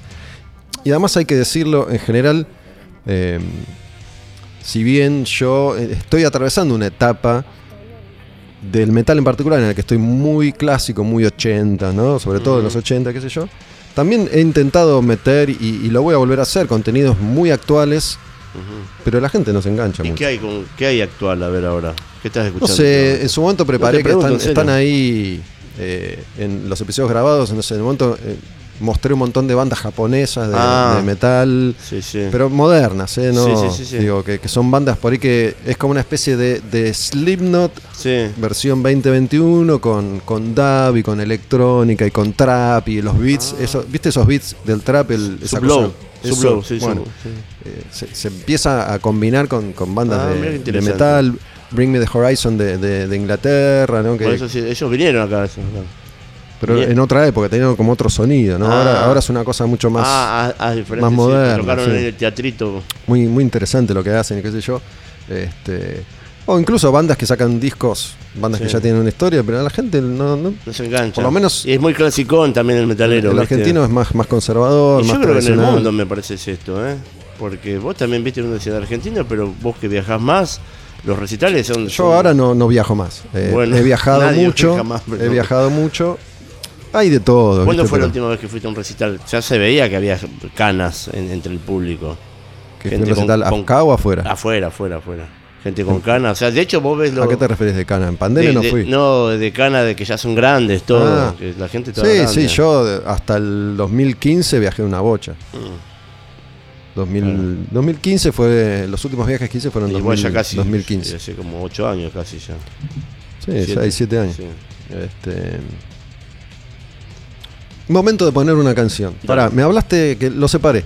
Me hablaste de, de esta banda que se llama Pestífera. que Pestífera, yo no sí. sabía que, que habías hecho esto. Contá un poquito y escuchamos una canción Es de un, ahí. pro- es un proyecto del, del líder de 1917 de Sabransky. Eh, un día se contactó conmigo, me dice, che, Guata, estamos, este, quiero hacer un, un, un- un EP, son cinco temas. Quiero hacer un EP con, digamos, hacer una especie de Dream Team del, Del Death. del metal de acá nacional. Somos todos conocidos, amigos en algunos casos, con la gente que tocó. Y me dijo, te paso la letra, es, un, es, como es conceptual también como la que tenemos nosotros con Matanza, es conceptual acerca de un asesinato y bueno, una, una- historia copada. Eh, y me pasó la melodía también. Me pasó la melodía me- y bueno, yo lo grabé en, en- en la sala donde nosotros este donde nosotros este, ensayamos, ¿viste? tenemos un estudio y también estudio sala. Le pasé las voces, después lo, lo, lo mezcló y está interesante. Me al, al comienzo no, me- no me. Porque me había pasado muy. Los demos, ¿viste? Los demos de la guitarra no me gustaba. Digo, uh, ¿yo qué estoy haciendo? Acá, ¿viste? Pero ya le dije que sí. Igual era pandemia, no estaba haciendo nada, ¿viste? Era pandemia y bueno, en- no sé, en cuestión de dos meses lo, lo, lo editó, lo editó el sello este Grinder Cirujano, que también editó el último de Bernal, ese mismo sello. Y bueno, nada, eso estaba bueno, me gustó al final, después cuando, cuando recibí el disco, me re gustó, dije, uh, qué bueno que salió al final. Tan mal no cantaba. Che, bueno, ahí encontré en YouTube una canción que se llama Una mente rota. sí. Así que escuchamos esa y después Dale, hacemos una, última entrada. Sí, sí, sí. Dale.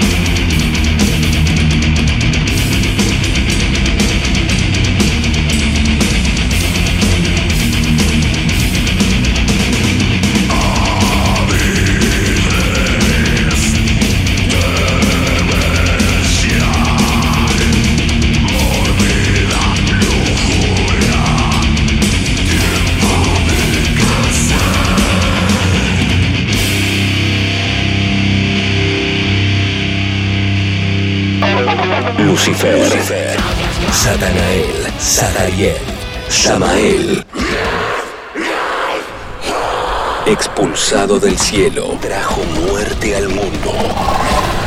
Al demonio con el diablo. Puro heavy metal.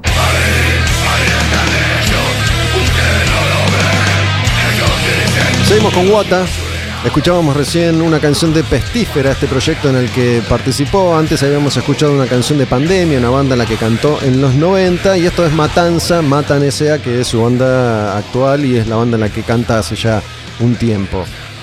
Bueno, tienen, tienen tres discos. Sí. Ahora ¿Los re- discos tienen historias que continúan o son historias eh, no, aparte? Es, un- es conceptual, como una trilogía. Es una trilogía. Eh, se- con lo que hablamos recién, los acting, las, las- o sea, las introducciones, se van llevando desde la primera, el primer disco, hasta la última, con, el, eh, con la outro, por ejemplo. O sea, ¿Terminó la historia acá cerró? Acá terminó, sí, acá terminó todo. Ahora salió una reedición de este disco porque este disco se había agotado la parte 3. Y sacamos un, una reedición con otra tapa y con tres bonus tracks. Un tema que hicimos en pandemia, nuevo, que se llama Psicopandemia. Eso lo grabamos ahora también en el confinamiento. Lo hicimos ahí. Y, y dos temas en vivo. Dos temas en vivo que, bueno, este, esta reedición sale con tres bonus tracks. Está bueno, yo qué sé. ¿Cómo, ¿Cómo haces para. ¿Vos escribís las letras? Sí. ¿Cómo haces para encontrarle una vuelta a esto de- de- del terror y del horror? La imaginación, un poco de imaginación. Yo soy único hijo. Y yo Jugaba solo.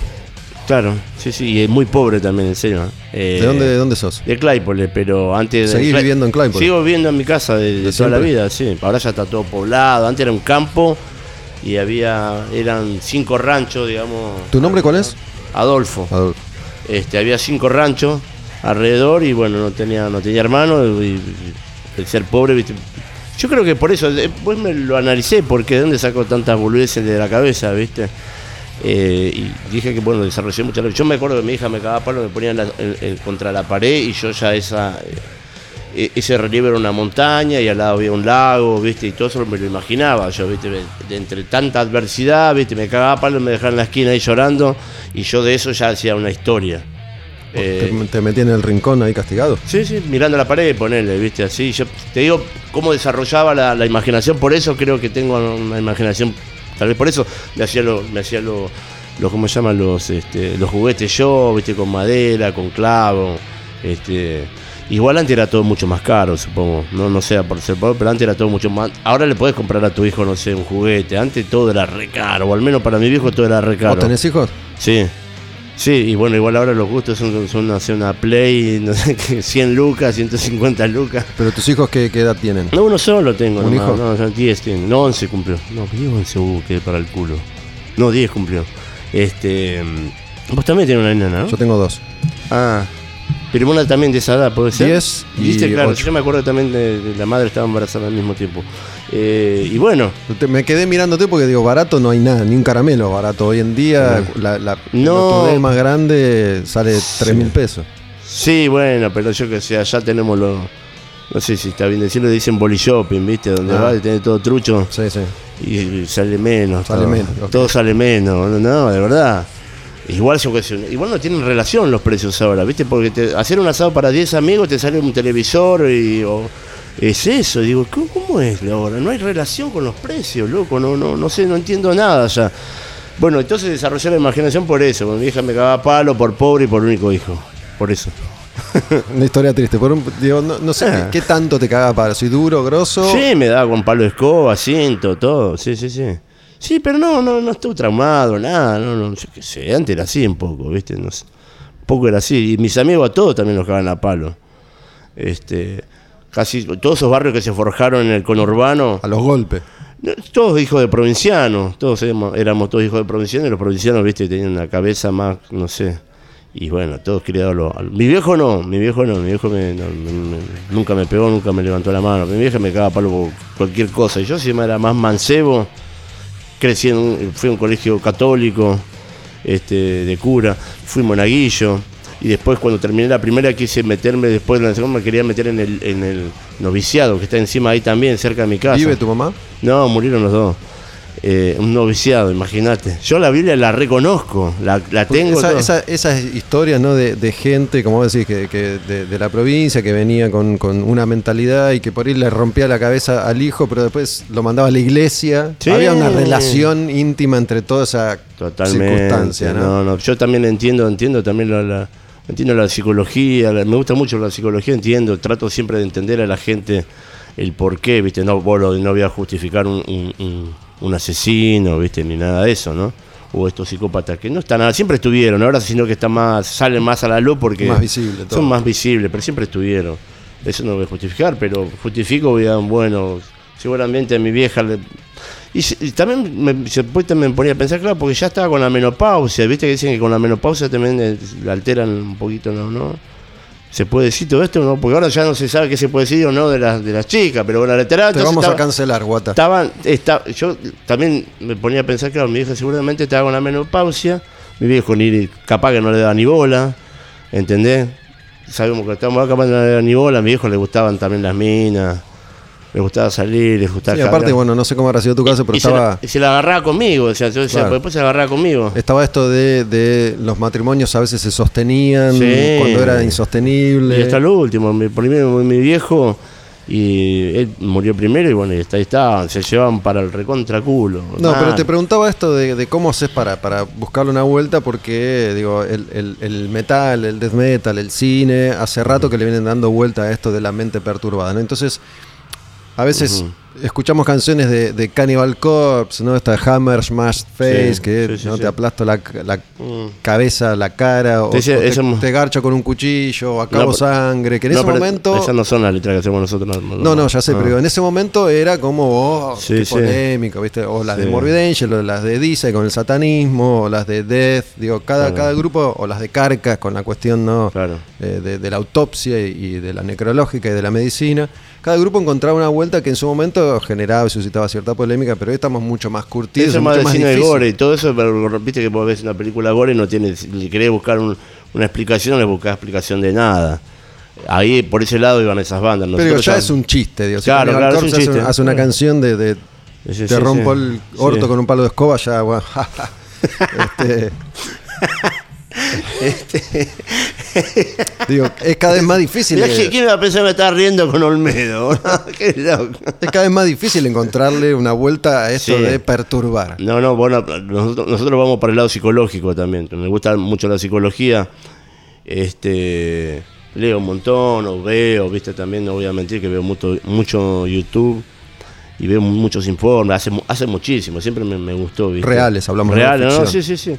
Y bueno, digamos, el último disco se, se desarrolló este, ya en base, digamos, primero arranca, la primera parte arranca de una, de una, manera, de una parte más visceral de cómo nace un personaje y hasta lo último parte tengo que explicar todo, por eso es muy largo. To- toda esta historia vos ya la tenías más o menos cerrada, la fuiste armando a medida que se iban. La tenía grabando? cerrada desde el comienzo, pero no, no, cerrada desarrollada. toda, no desarrollada, pensada, digamos, con un pensamiento que antes de dormirte, eh, mirando el techo en la cama, decía, bueno, puedo ir por este lado, después voy por este. ¿Y nada cambió la historia desde que la imaginaste hasta que la No, cerraste? no, no cambió, no, no. Pero cambió eh, rotundamente con el, el último, se volvió mucho más del terror psicológico, del terror más actual, por llamarlo de una manera. Porque, digamos, los fantasmas no le tenés miedo, tenés miedo a los que creen en los fantasmas, no a los fantasmas. Le tenés, tenés más miedo a una persona que cree en los fantasmas que a, uno, que a un fantasma, porque no, sé, no existen, al menos para mí. Este. Y no, el, el último está muy, muy, muy logrado, muy logrado. Las letras están muy buenas, muy, muy buenas. Está, acá trata un poquito más de, las letras acerca de, de la gente que queda desamparada, este, a nivel este, psiquiátrico, psicológico. Este un tema que se llama Vademecum de la vergüenza, la gente que están que siempre la están ocultando y que están desamparados. Son, y bueno, ahora en la pandemia los más desamparados de todos fueron los psiquiátricos, los más desamparados de todos, los más desamparados. Y bueno, yo también fui al colegio ese de cura que atrás estaba el Cotolengo. Y mi mamá trabajaba ahí en el Cotolengo, donde había muchos este, down, mucha gente discapacitada, pero bonita eran todo, porque para, para aceptarlo ahí tiene que ser, no, no, no tiene que ser de los locos No o, una- o un autista violento, esos no los, no los aceptan.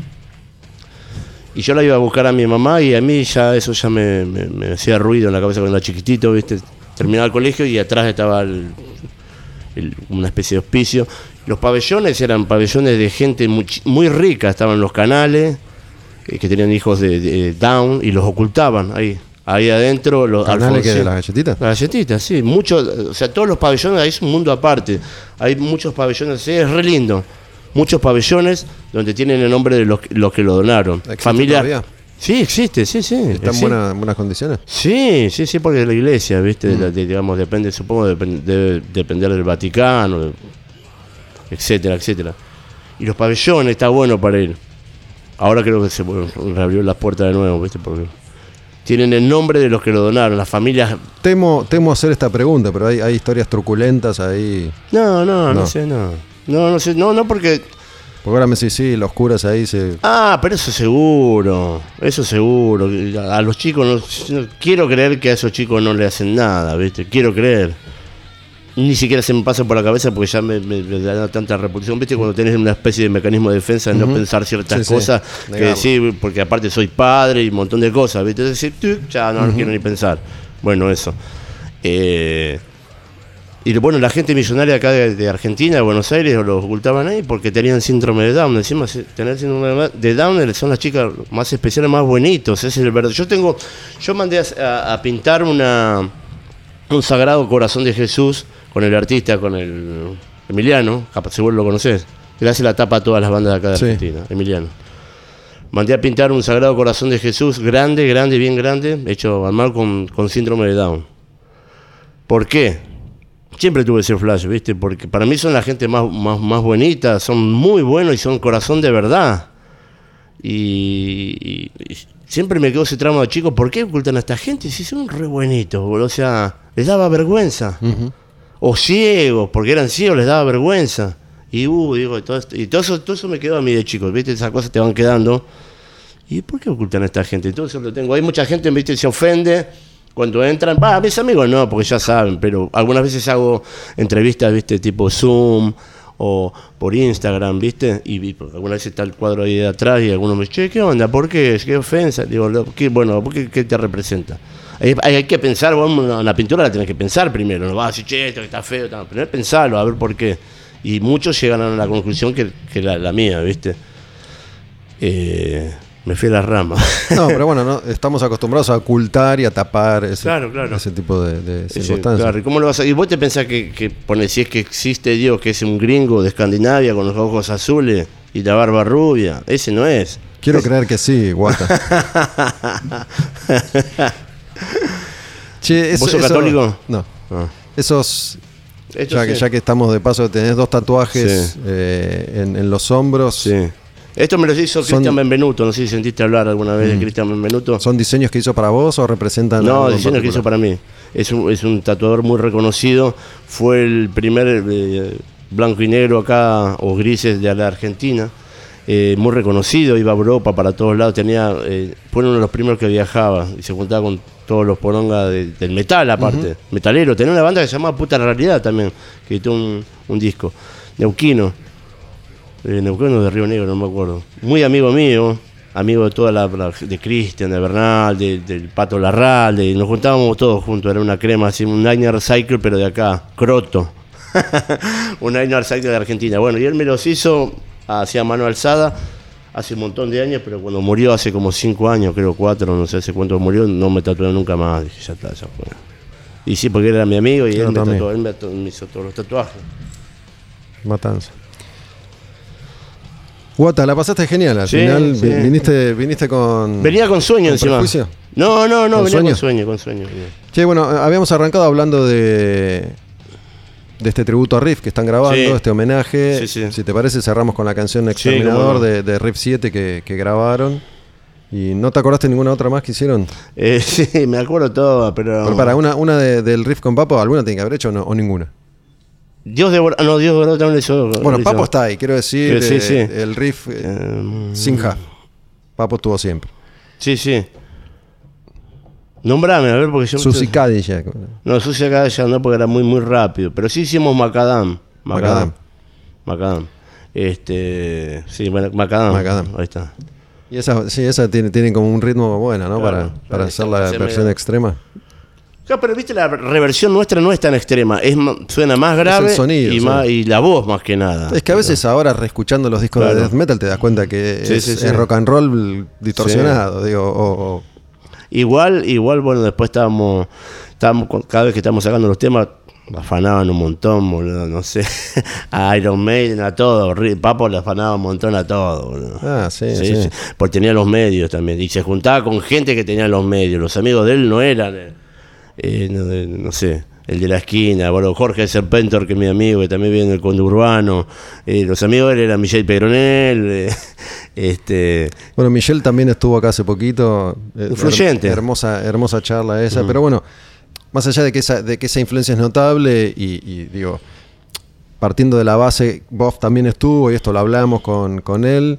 Le digo, para. Papo viene de Europa. Papo está en Europa, toma en contacto un poco con lo que estaba pasando en ese momento y saca el primer disco que se llama Ruedas de Metal, la canción Ruedas de Metal. Saxon tiene un disco que se llama Wheels of Steel y Todo. el riff es el mismo. Es el mismo, sí, sí. Rueda de Metal, el primer disco de heavy metal nacional. Nacional. El primero. Este, pero igual, para mí, Papo tenía un- una forma de componer, armar las Y canciones. el que es- argentinismo, el argenti- o sea, le dio la, le dio la, la credibilidad, el peso, el argentinismo que tenemos No, pero todos aparte también. tenía una, una capacidad, o la banda misma, para construir las canciones con una melodía muy, muy interesante, que, que nadie más tuvo de esa forma. Allá de los rock and rolls más directos, Sí, ¿no? sí, sí, o sí. Vitico, que es más de tucu Sí, sí, tucu, sí, más, sí, sí. más rock and rollero. No, sí, totalmente. Michelle también tiene un gusto muy, muy Sí, sí. bien desarrollado. Y el hermano, ¿no? ¿Cómo se Dani. llama? Ujú.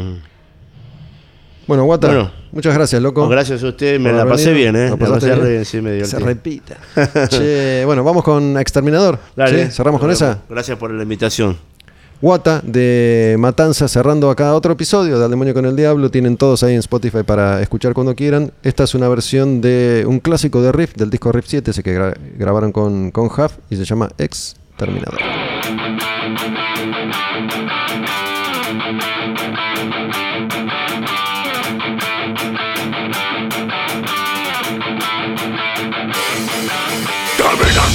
solamente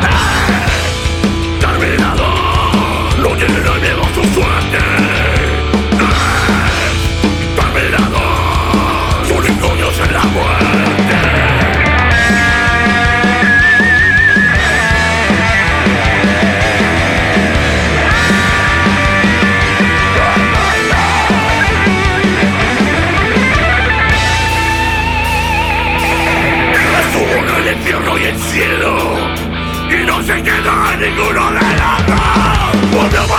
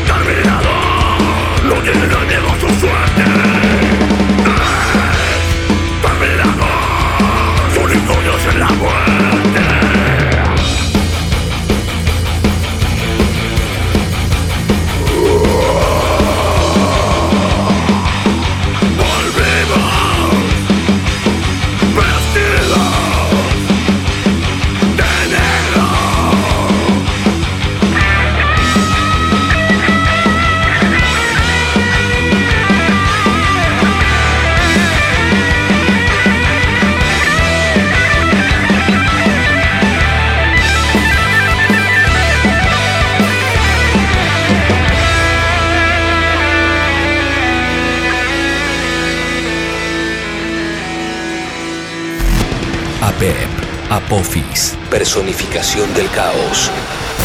Oponentes de la luz. Al demonio con el diablo. Puro heavy metal. Miedo, terror, muerte, diablo.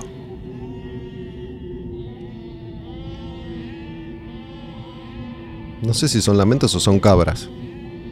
Si son cabras, todo está relacionado. ¿Por qué? Porque la cabra es un animal siempre vinculado al demonio. El demonio, el diablo. El diablo, heavy metal, death metal, black metal.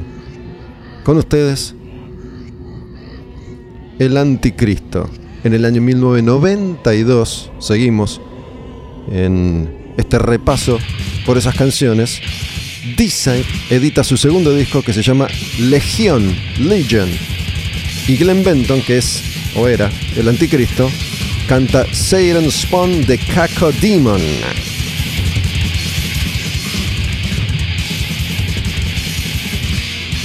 Hace un rato en la primera parte del programa yo les decía que vi y entrevisté a Glenn Benton en este año 1992. Uno de los grandes referentes del death metal clásico de los Estados Unidos.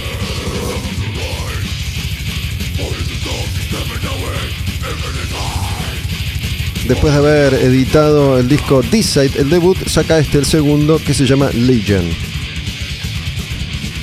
Y vi a D-Side en la gira que en ese momento estaban haciendo con otras dos bandas, Demolition Hammer y Cancer, en el Whiskey a un lugar emblemático y legendario de Sunset Boulevard en Los Ángeles. Un lugar que todavía existe, que todavía presenta conciertos y que funciona desde hace décadas y décadas y por ahí han pasado absolutamente todo. Desde Jim Morrison, los Doors y Led Zeppelin, Jimi Hendrix y The Mamas and the Papas hasta todas las bandas de Los Ángeles de los 80, Guns N' Roses también.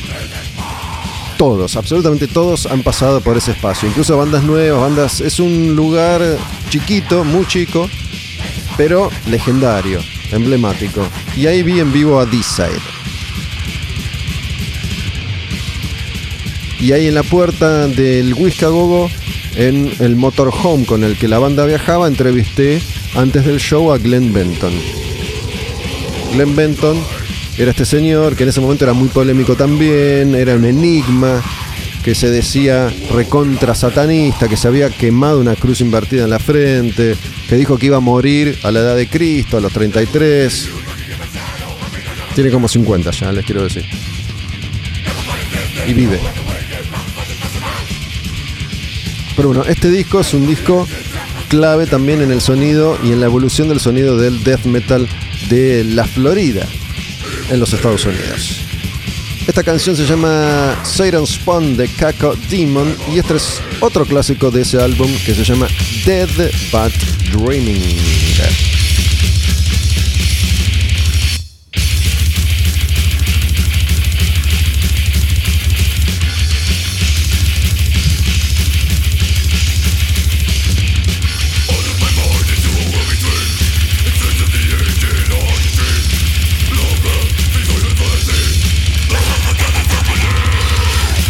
Y esto que es un arreglo vocal que el black metal iba a tomar e iba a llevar un poco más allá, ¿no? Con esos alaridos, esos chillidos, tipo Danny Phil de Cradle of Filth.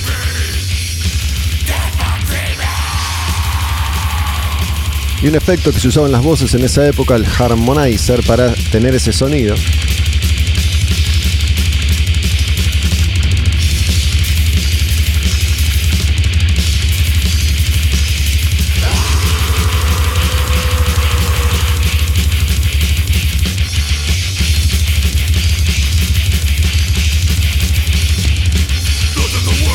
En este 92 que seguía dando un clásico tras otro del Death.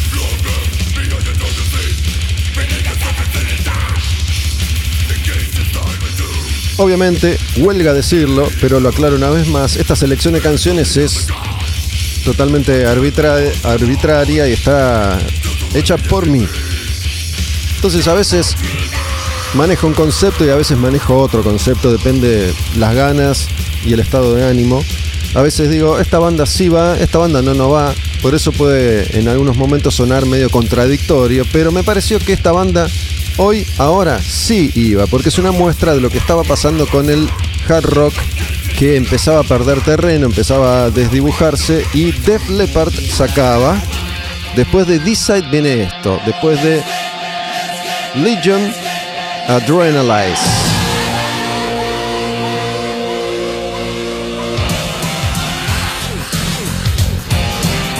Repito. Vikernes en Noruega estaba grabando Bursum. Y Def Leppard esto. Let's get rocked.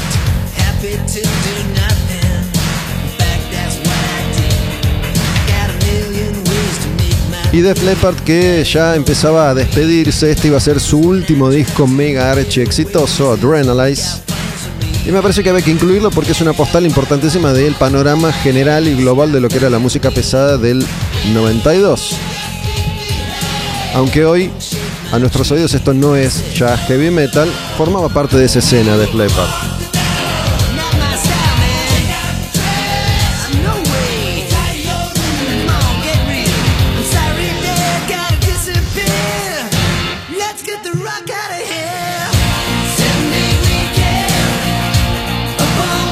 Resabio cultural de una era, de una generación de artistas que habían logrado este sonido.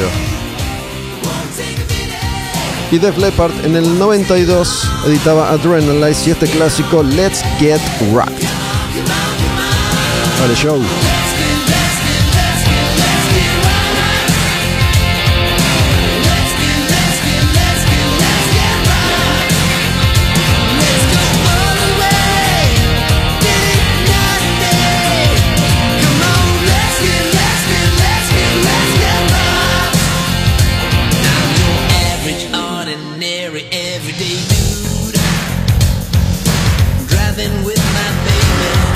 Mega sonido, la mega producción, los arreglos, todo bien, bien armado, bien pulido, bien grabado, bien armonizado, bien tocado, bien todo, todo bien.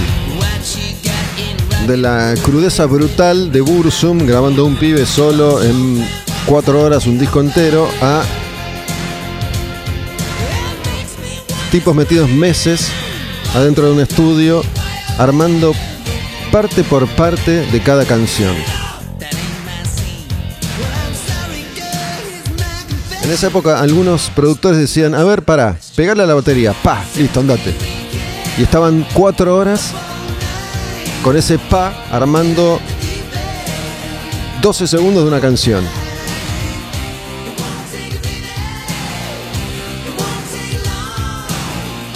Pero bueno, tenemos que seguir adelante. Dejamos atrás a Def Leppard y después de este Let's Get Rocked, nos vamos a Exorder y su segundo disco, The Law. ¿A qué le suena? La voz de Kyle Thomas, este cantante.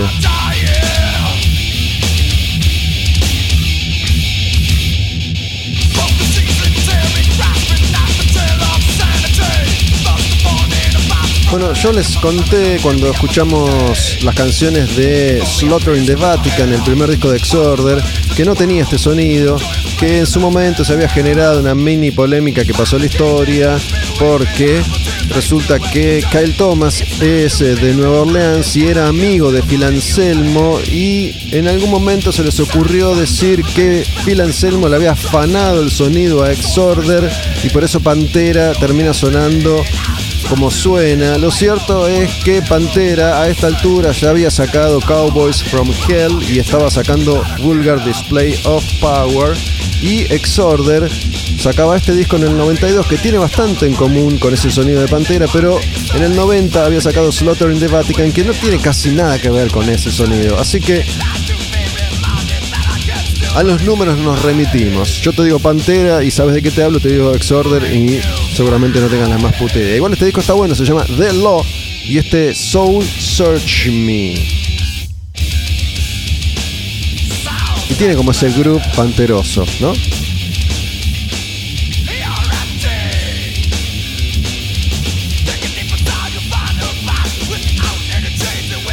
Kyle Thomas iba a cantar después en otras tantas bandas, cantó en Travel, por ejemplo, en una banda que se llamó Floodgate y Exorder volvió hace un tiempo.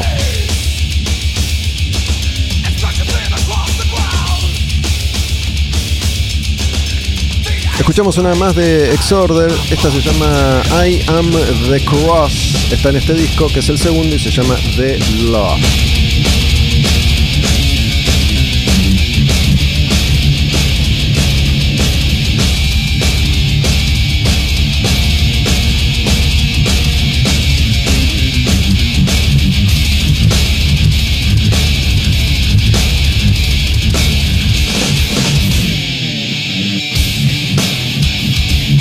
Tiene una onda pantera, ¿no? Un poco más crudo, un poco más sucio, pero yo igual estoy siempre del lado de pantera.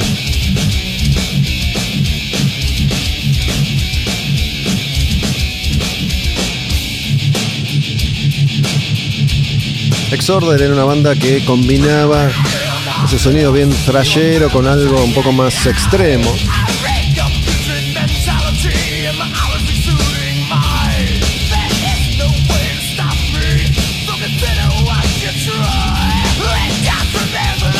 Y esos arreglos vocales que se parecen a Phil Anselmo, pero Phil Anselmo ya los había hecho en Cowboys from Hell, que salió dos años antes.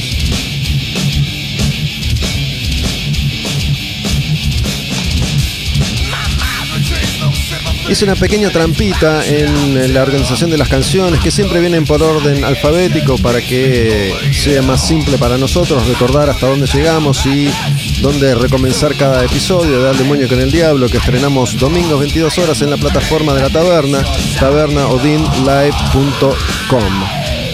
Y la trampa es porque yo quiero que cerremos este programa con una canción en particular. Así que moví un poco las piezas y lo que viene ahora es eh, Exodus.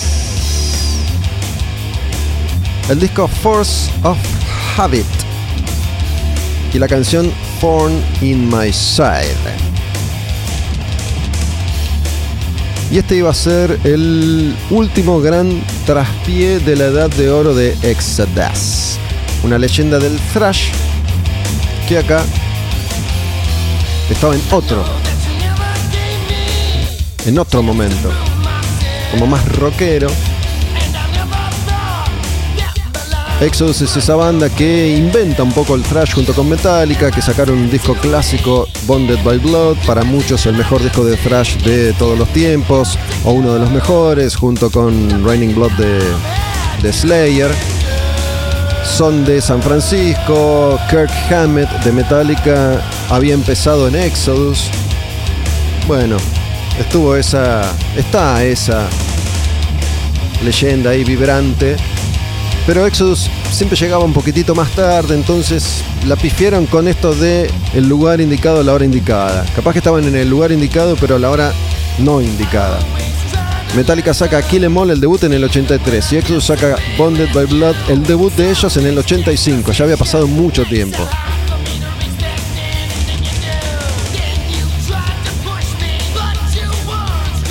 Y sacan este disco Force of Habit en el 92, tratando de ayornar un poco su propuesta, alejándose del thrash original. Estamos hablando del año en el que todas estas bandas que reinaban eran las bandas de Seattle. Entonces muchos grupos dijeron, para, hasta acá llegamos, tenemos que cambiar, tenemos que modificar nuestro estilo. Y le pasó a Exodus, le pasó a Anthrax. Por eso este disco no fue bien recibido.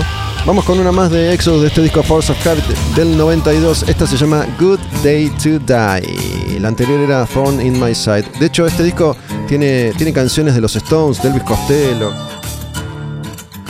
Como que dicen, para, vamos a meternos con el blues. Como acá, como estos arreglos. Veo que cualquiera no funcionó. Está bueno el disco igual, ¿eh?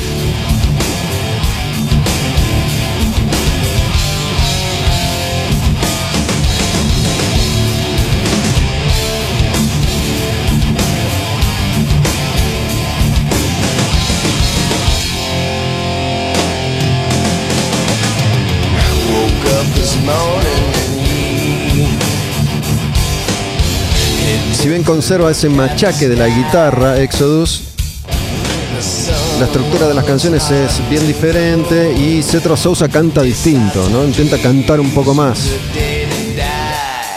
Está buena la voz que tiene igual. Otra pequeña anécdota, ¿no? Porque este disco sale en el 92. En ese viaje, Exodus también forma parte de esa convención que yo mencioné en eh, el primer bloque del programa. Y ahí los vi, me sacé una foto, hice una entrevista. Y algo que me había llamado mucho la atención sobre el funcionamiento de esa estructura a la que yo no estaba acostumbrado. No me acuerdo que yo en ese entonces estaba parando en San Diego en la casa del padre de un amigo argentino, pero la convención se hacía en Los Ángeles. La convención se hacía en un hotel, pero para mí era muy caro pagar ese hotel, entonces estaba en un hotel que estaba más o menos cerca, pero era otro más barato.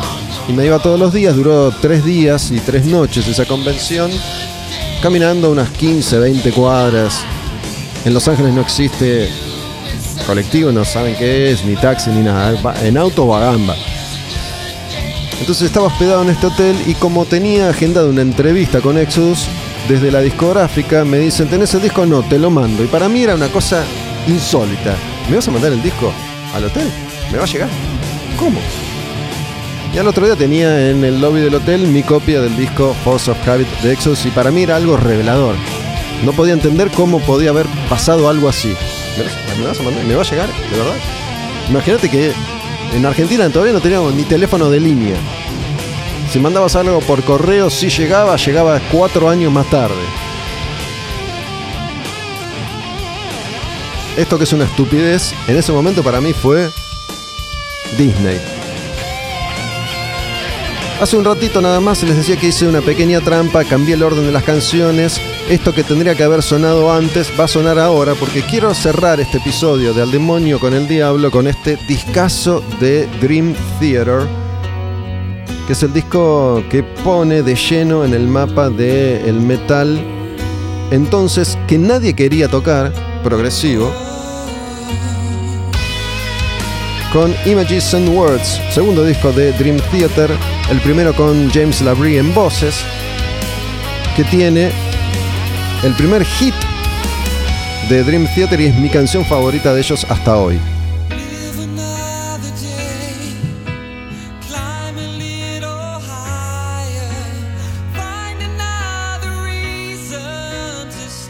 Y esto era entonces una demencia, como un grupo toca metal progresivo, tan arreglado, tan bien tocado, tan bien cantado, tan melódico, con canciones de 10 minutos, de verdad.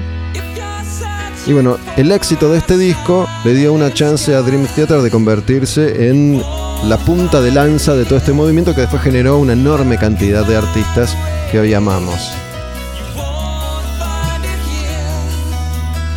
Esta se llama Another Day, uno de los clásicos de Images and Words.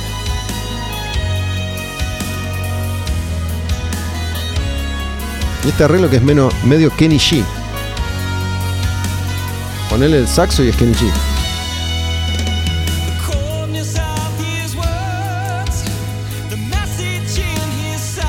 Una búsqueda completamente distinta. Por ahí tenía más puntos en común con el power metal europeo.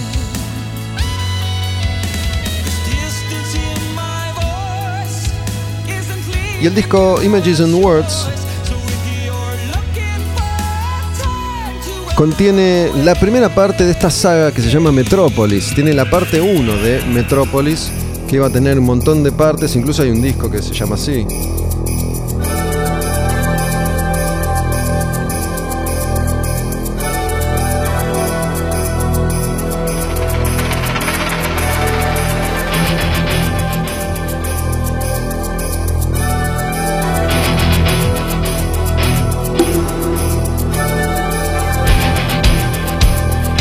El disco Metrópolis, el, parte 2, Scenes from a Memory, que tiene que ver con la historia de Mike Portnoy, que entonces era baterista de la banda, y su experiencia con Alcohólicos Anónimos y los 12 Pasos. Y este Images and Words tiene la parte 1 de Metrópolis, que es una hiper canción de 9 minutos.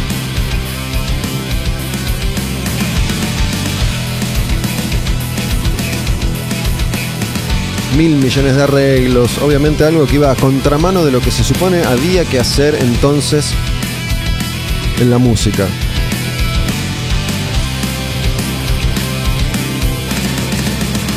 Te decían que Nirvana había matado a Maiden y de pronto aparece este grupo en el mismo momento con algo como Images and Words.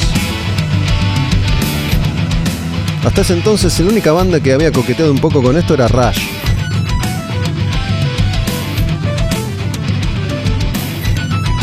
Te metían estos teclados tipo Yes.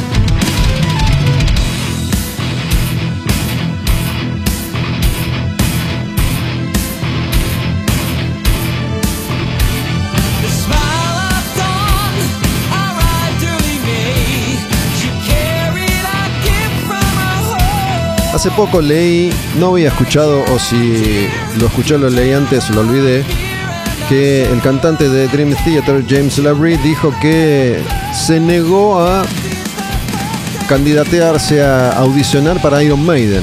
En este año, Bruce Dickinson se va de la banda y como Dream Theater empezaba a laburar en ese entonces con el management de Maiden, le dicen, che, ¿no te querés probar? No digas nada, pero Bruce se va a la mierda, ¿no te querés probar? Y en ese momento James Labrie dijo, no, pará, tengo el primer disco con esta banda, está buenísimo. Y voy a ir a reemplazar a alguien, a cantar las canciones de otro. No, deja, gracias, me quedo en Dream Theater. Esto lo contó hace poco, lo escuché, qué sé yo, capaz que lo dijo mil veces, capaz que es old news. Pero me asombra cuando aparecen cantantes que dicen, sí, yo también me probé en Judas Priest en el... Y ahora me lo decís. Bueno, en definitiva, quería cerrar este episodio, este capítulo de Al Demonio con el Diablo con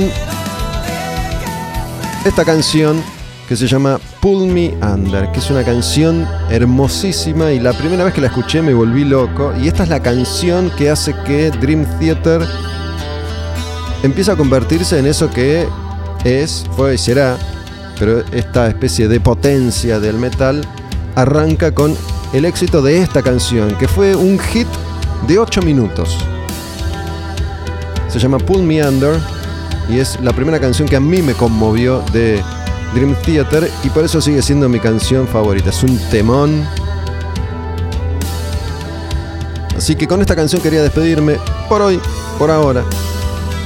Cerrando este nuevo capítulo de Al Demonio con el Diablo. Cada semana desde Taberna Odín. Estrenando domingos 22 horas tabernaodinlive.com. En Spotify todos los episodios para que los escuches cuando quieras. En redes sociales Olmedo Bus, Taberna Odín, Taberna Odín Live. Dream Theater y este riff. Estos arreglos. Esta canción clásica que se llama Pull Me Under. Y empieza a cantar James a los 4 minutos. Así que en lugar de seguir pisando la canción, la dejamos completa en el final de Al Demonio con el Diablo.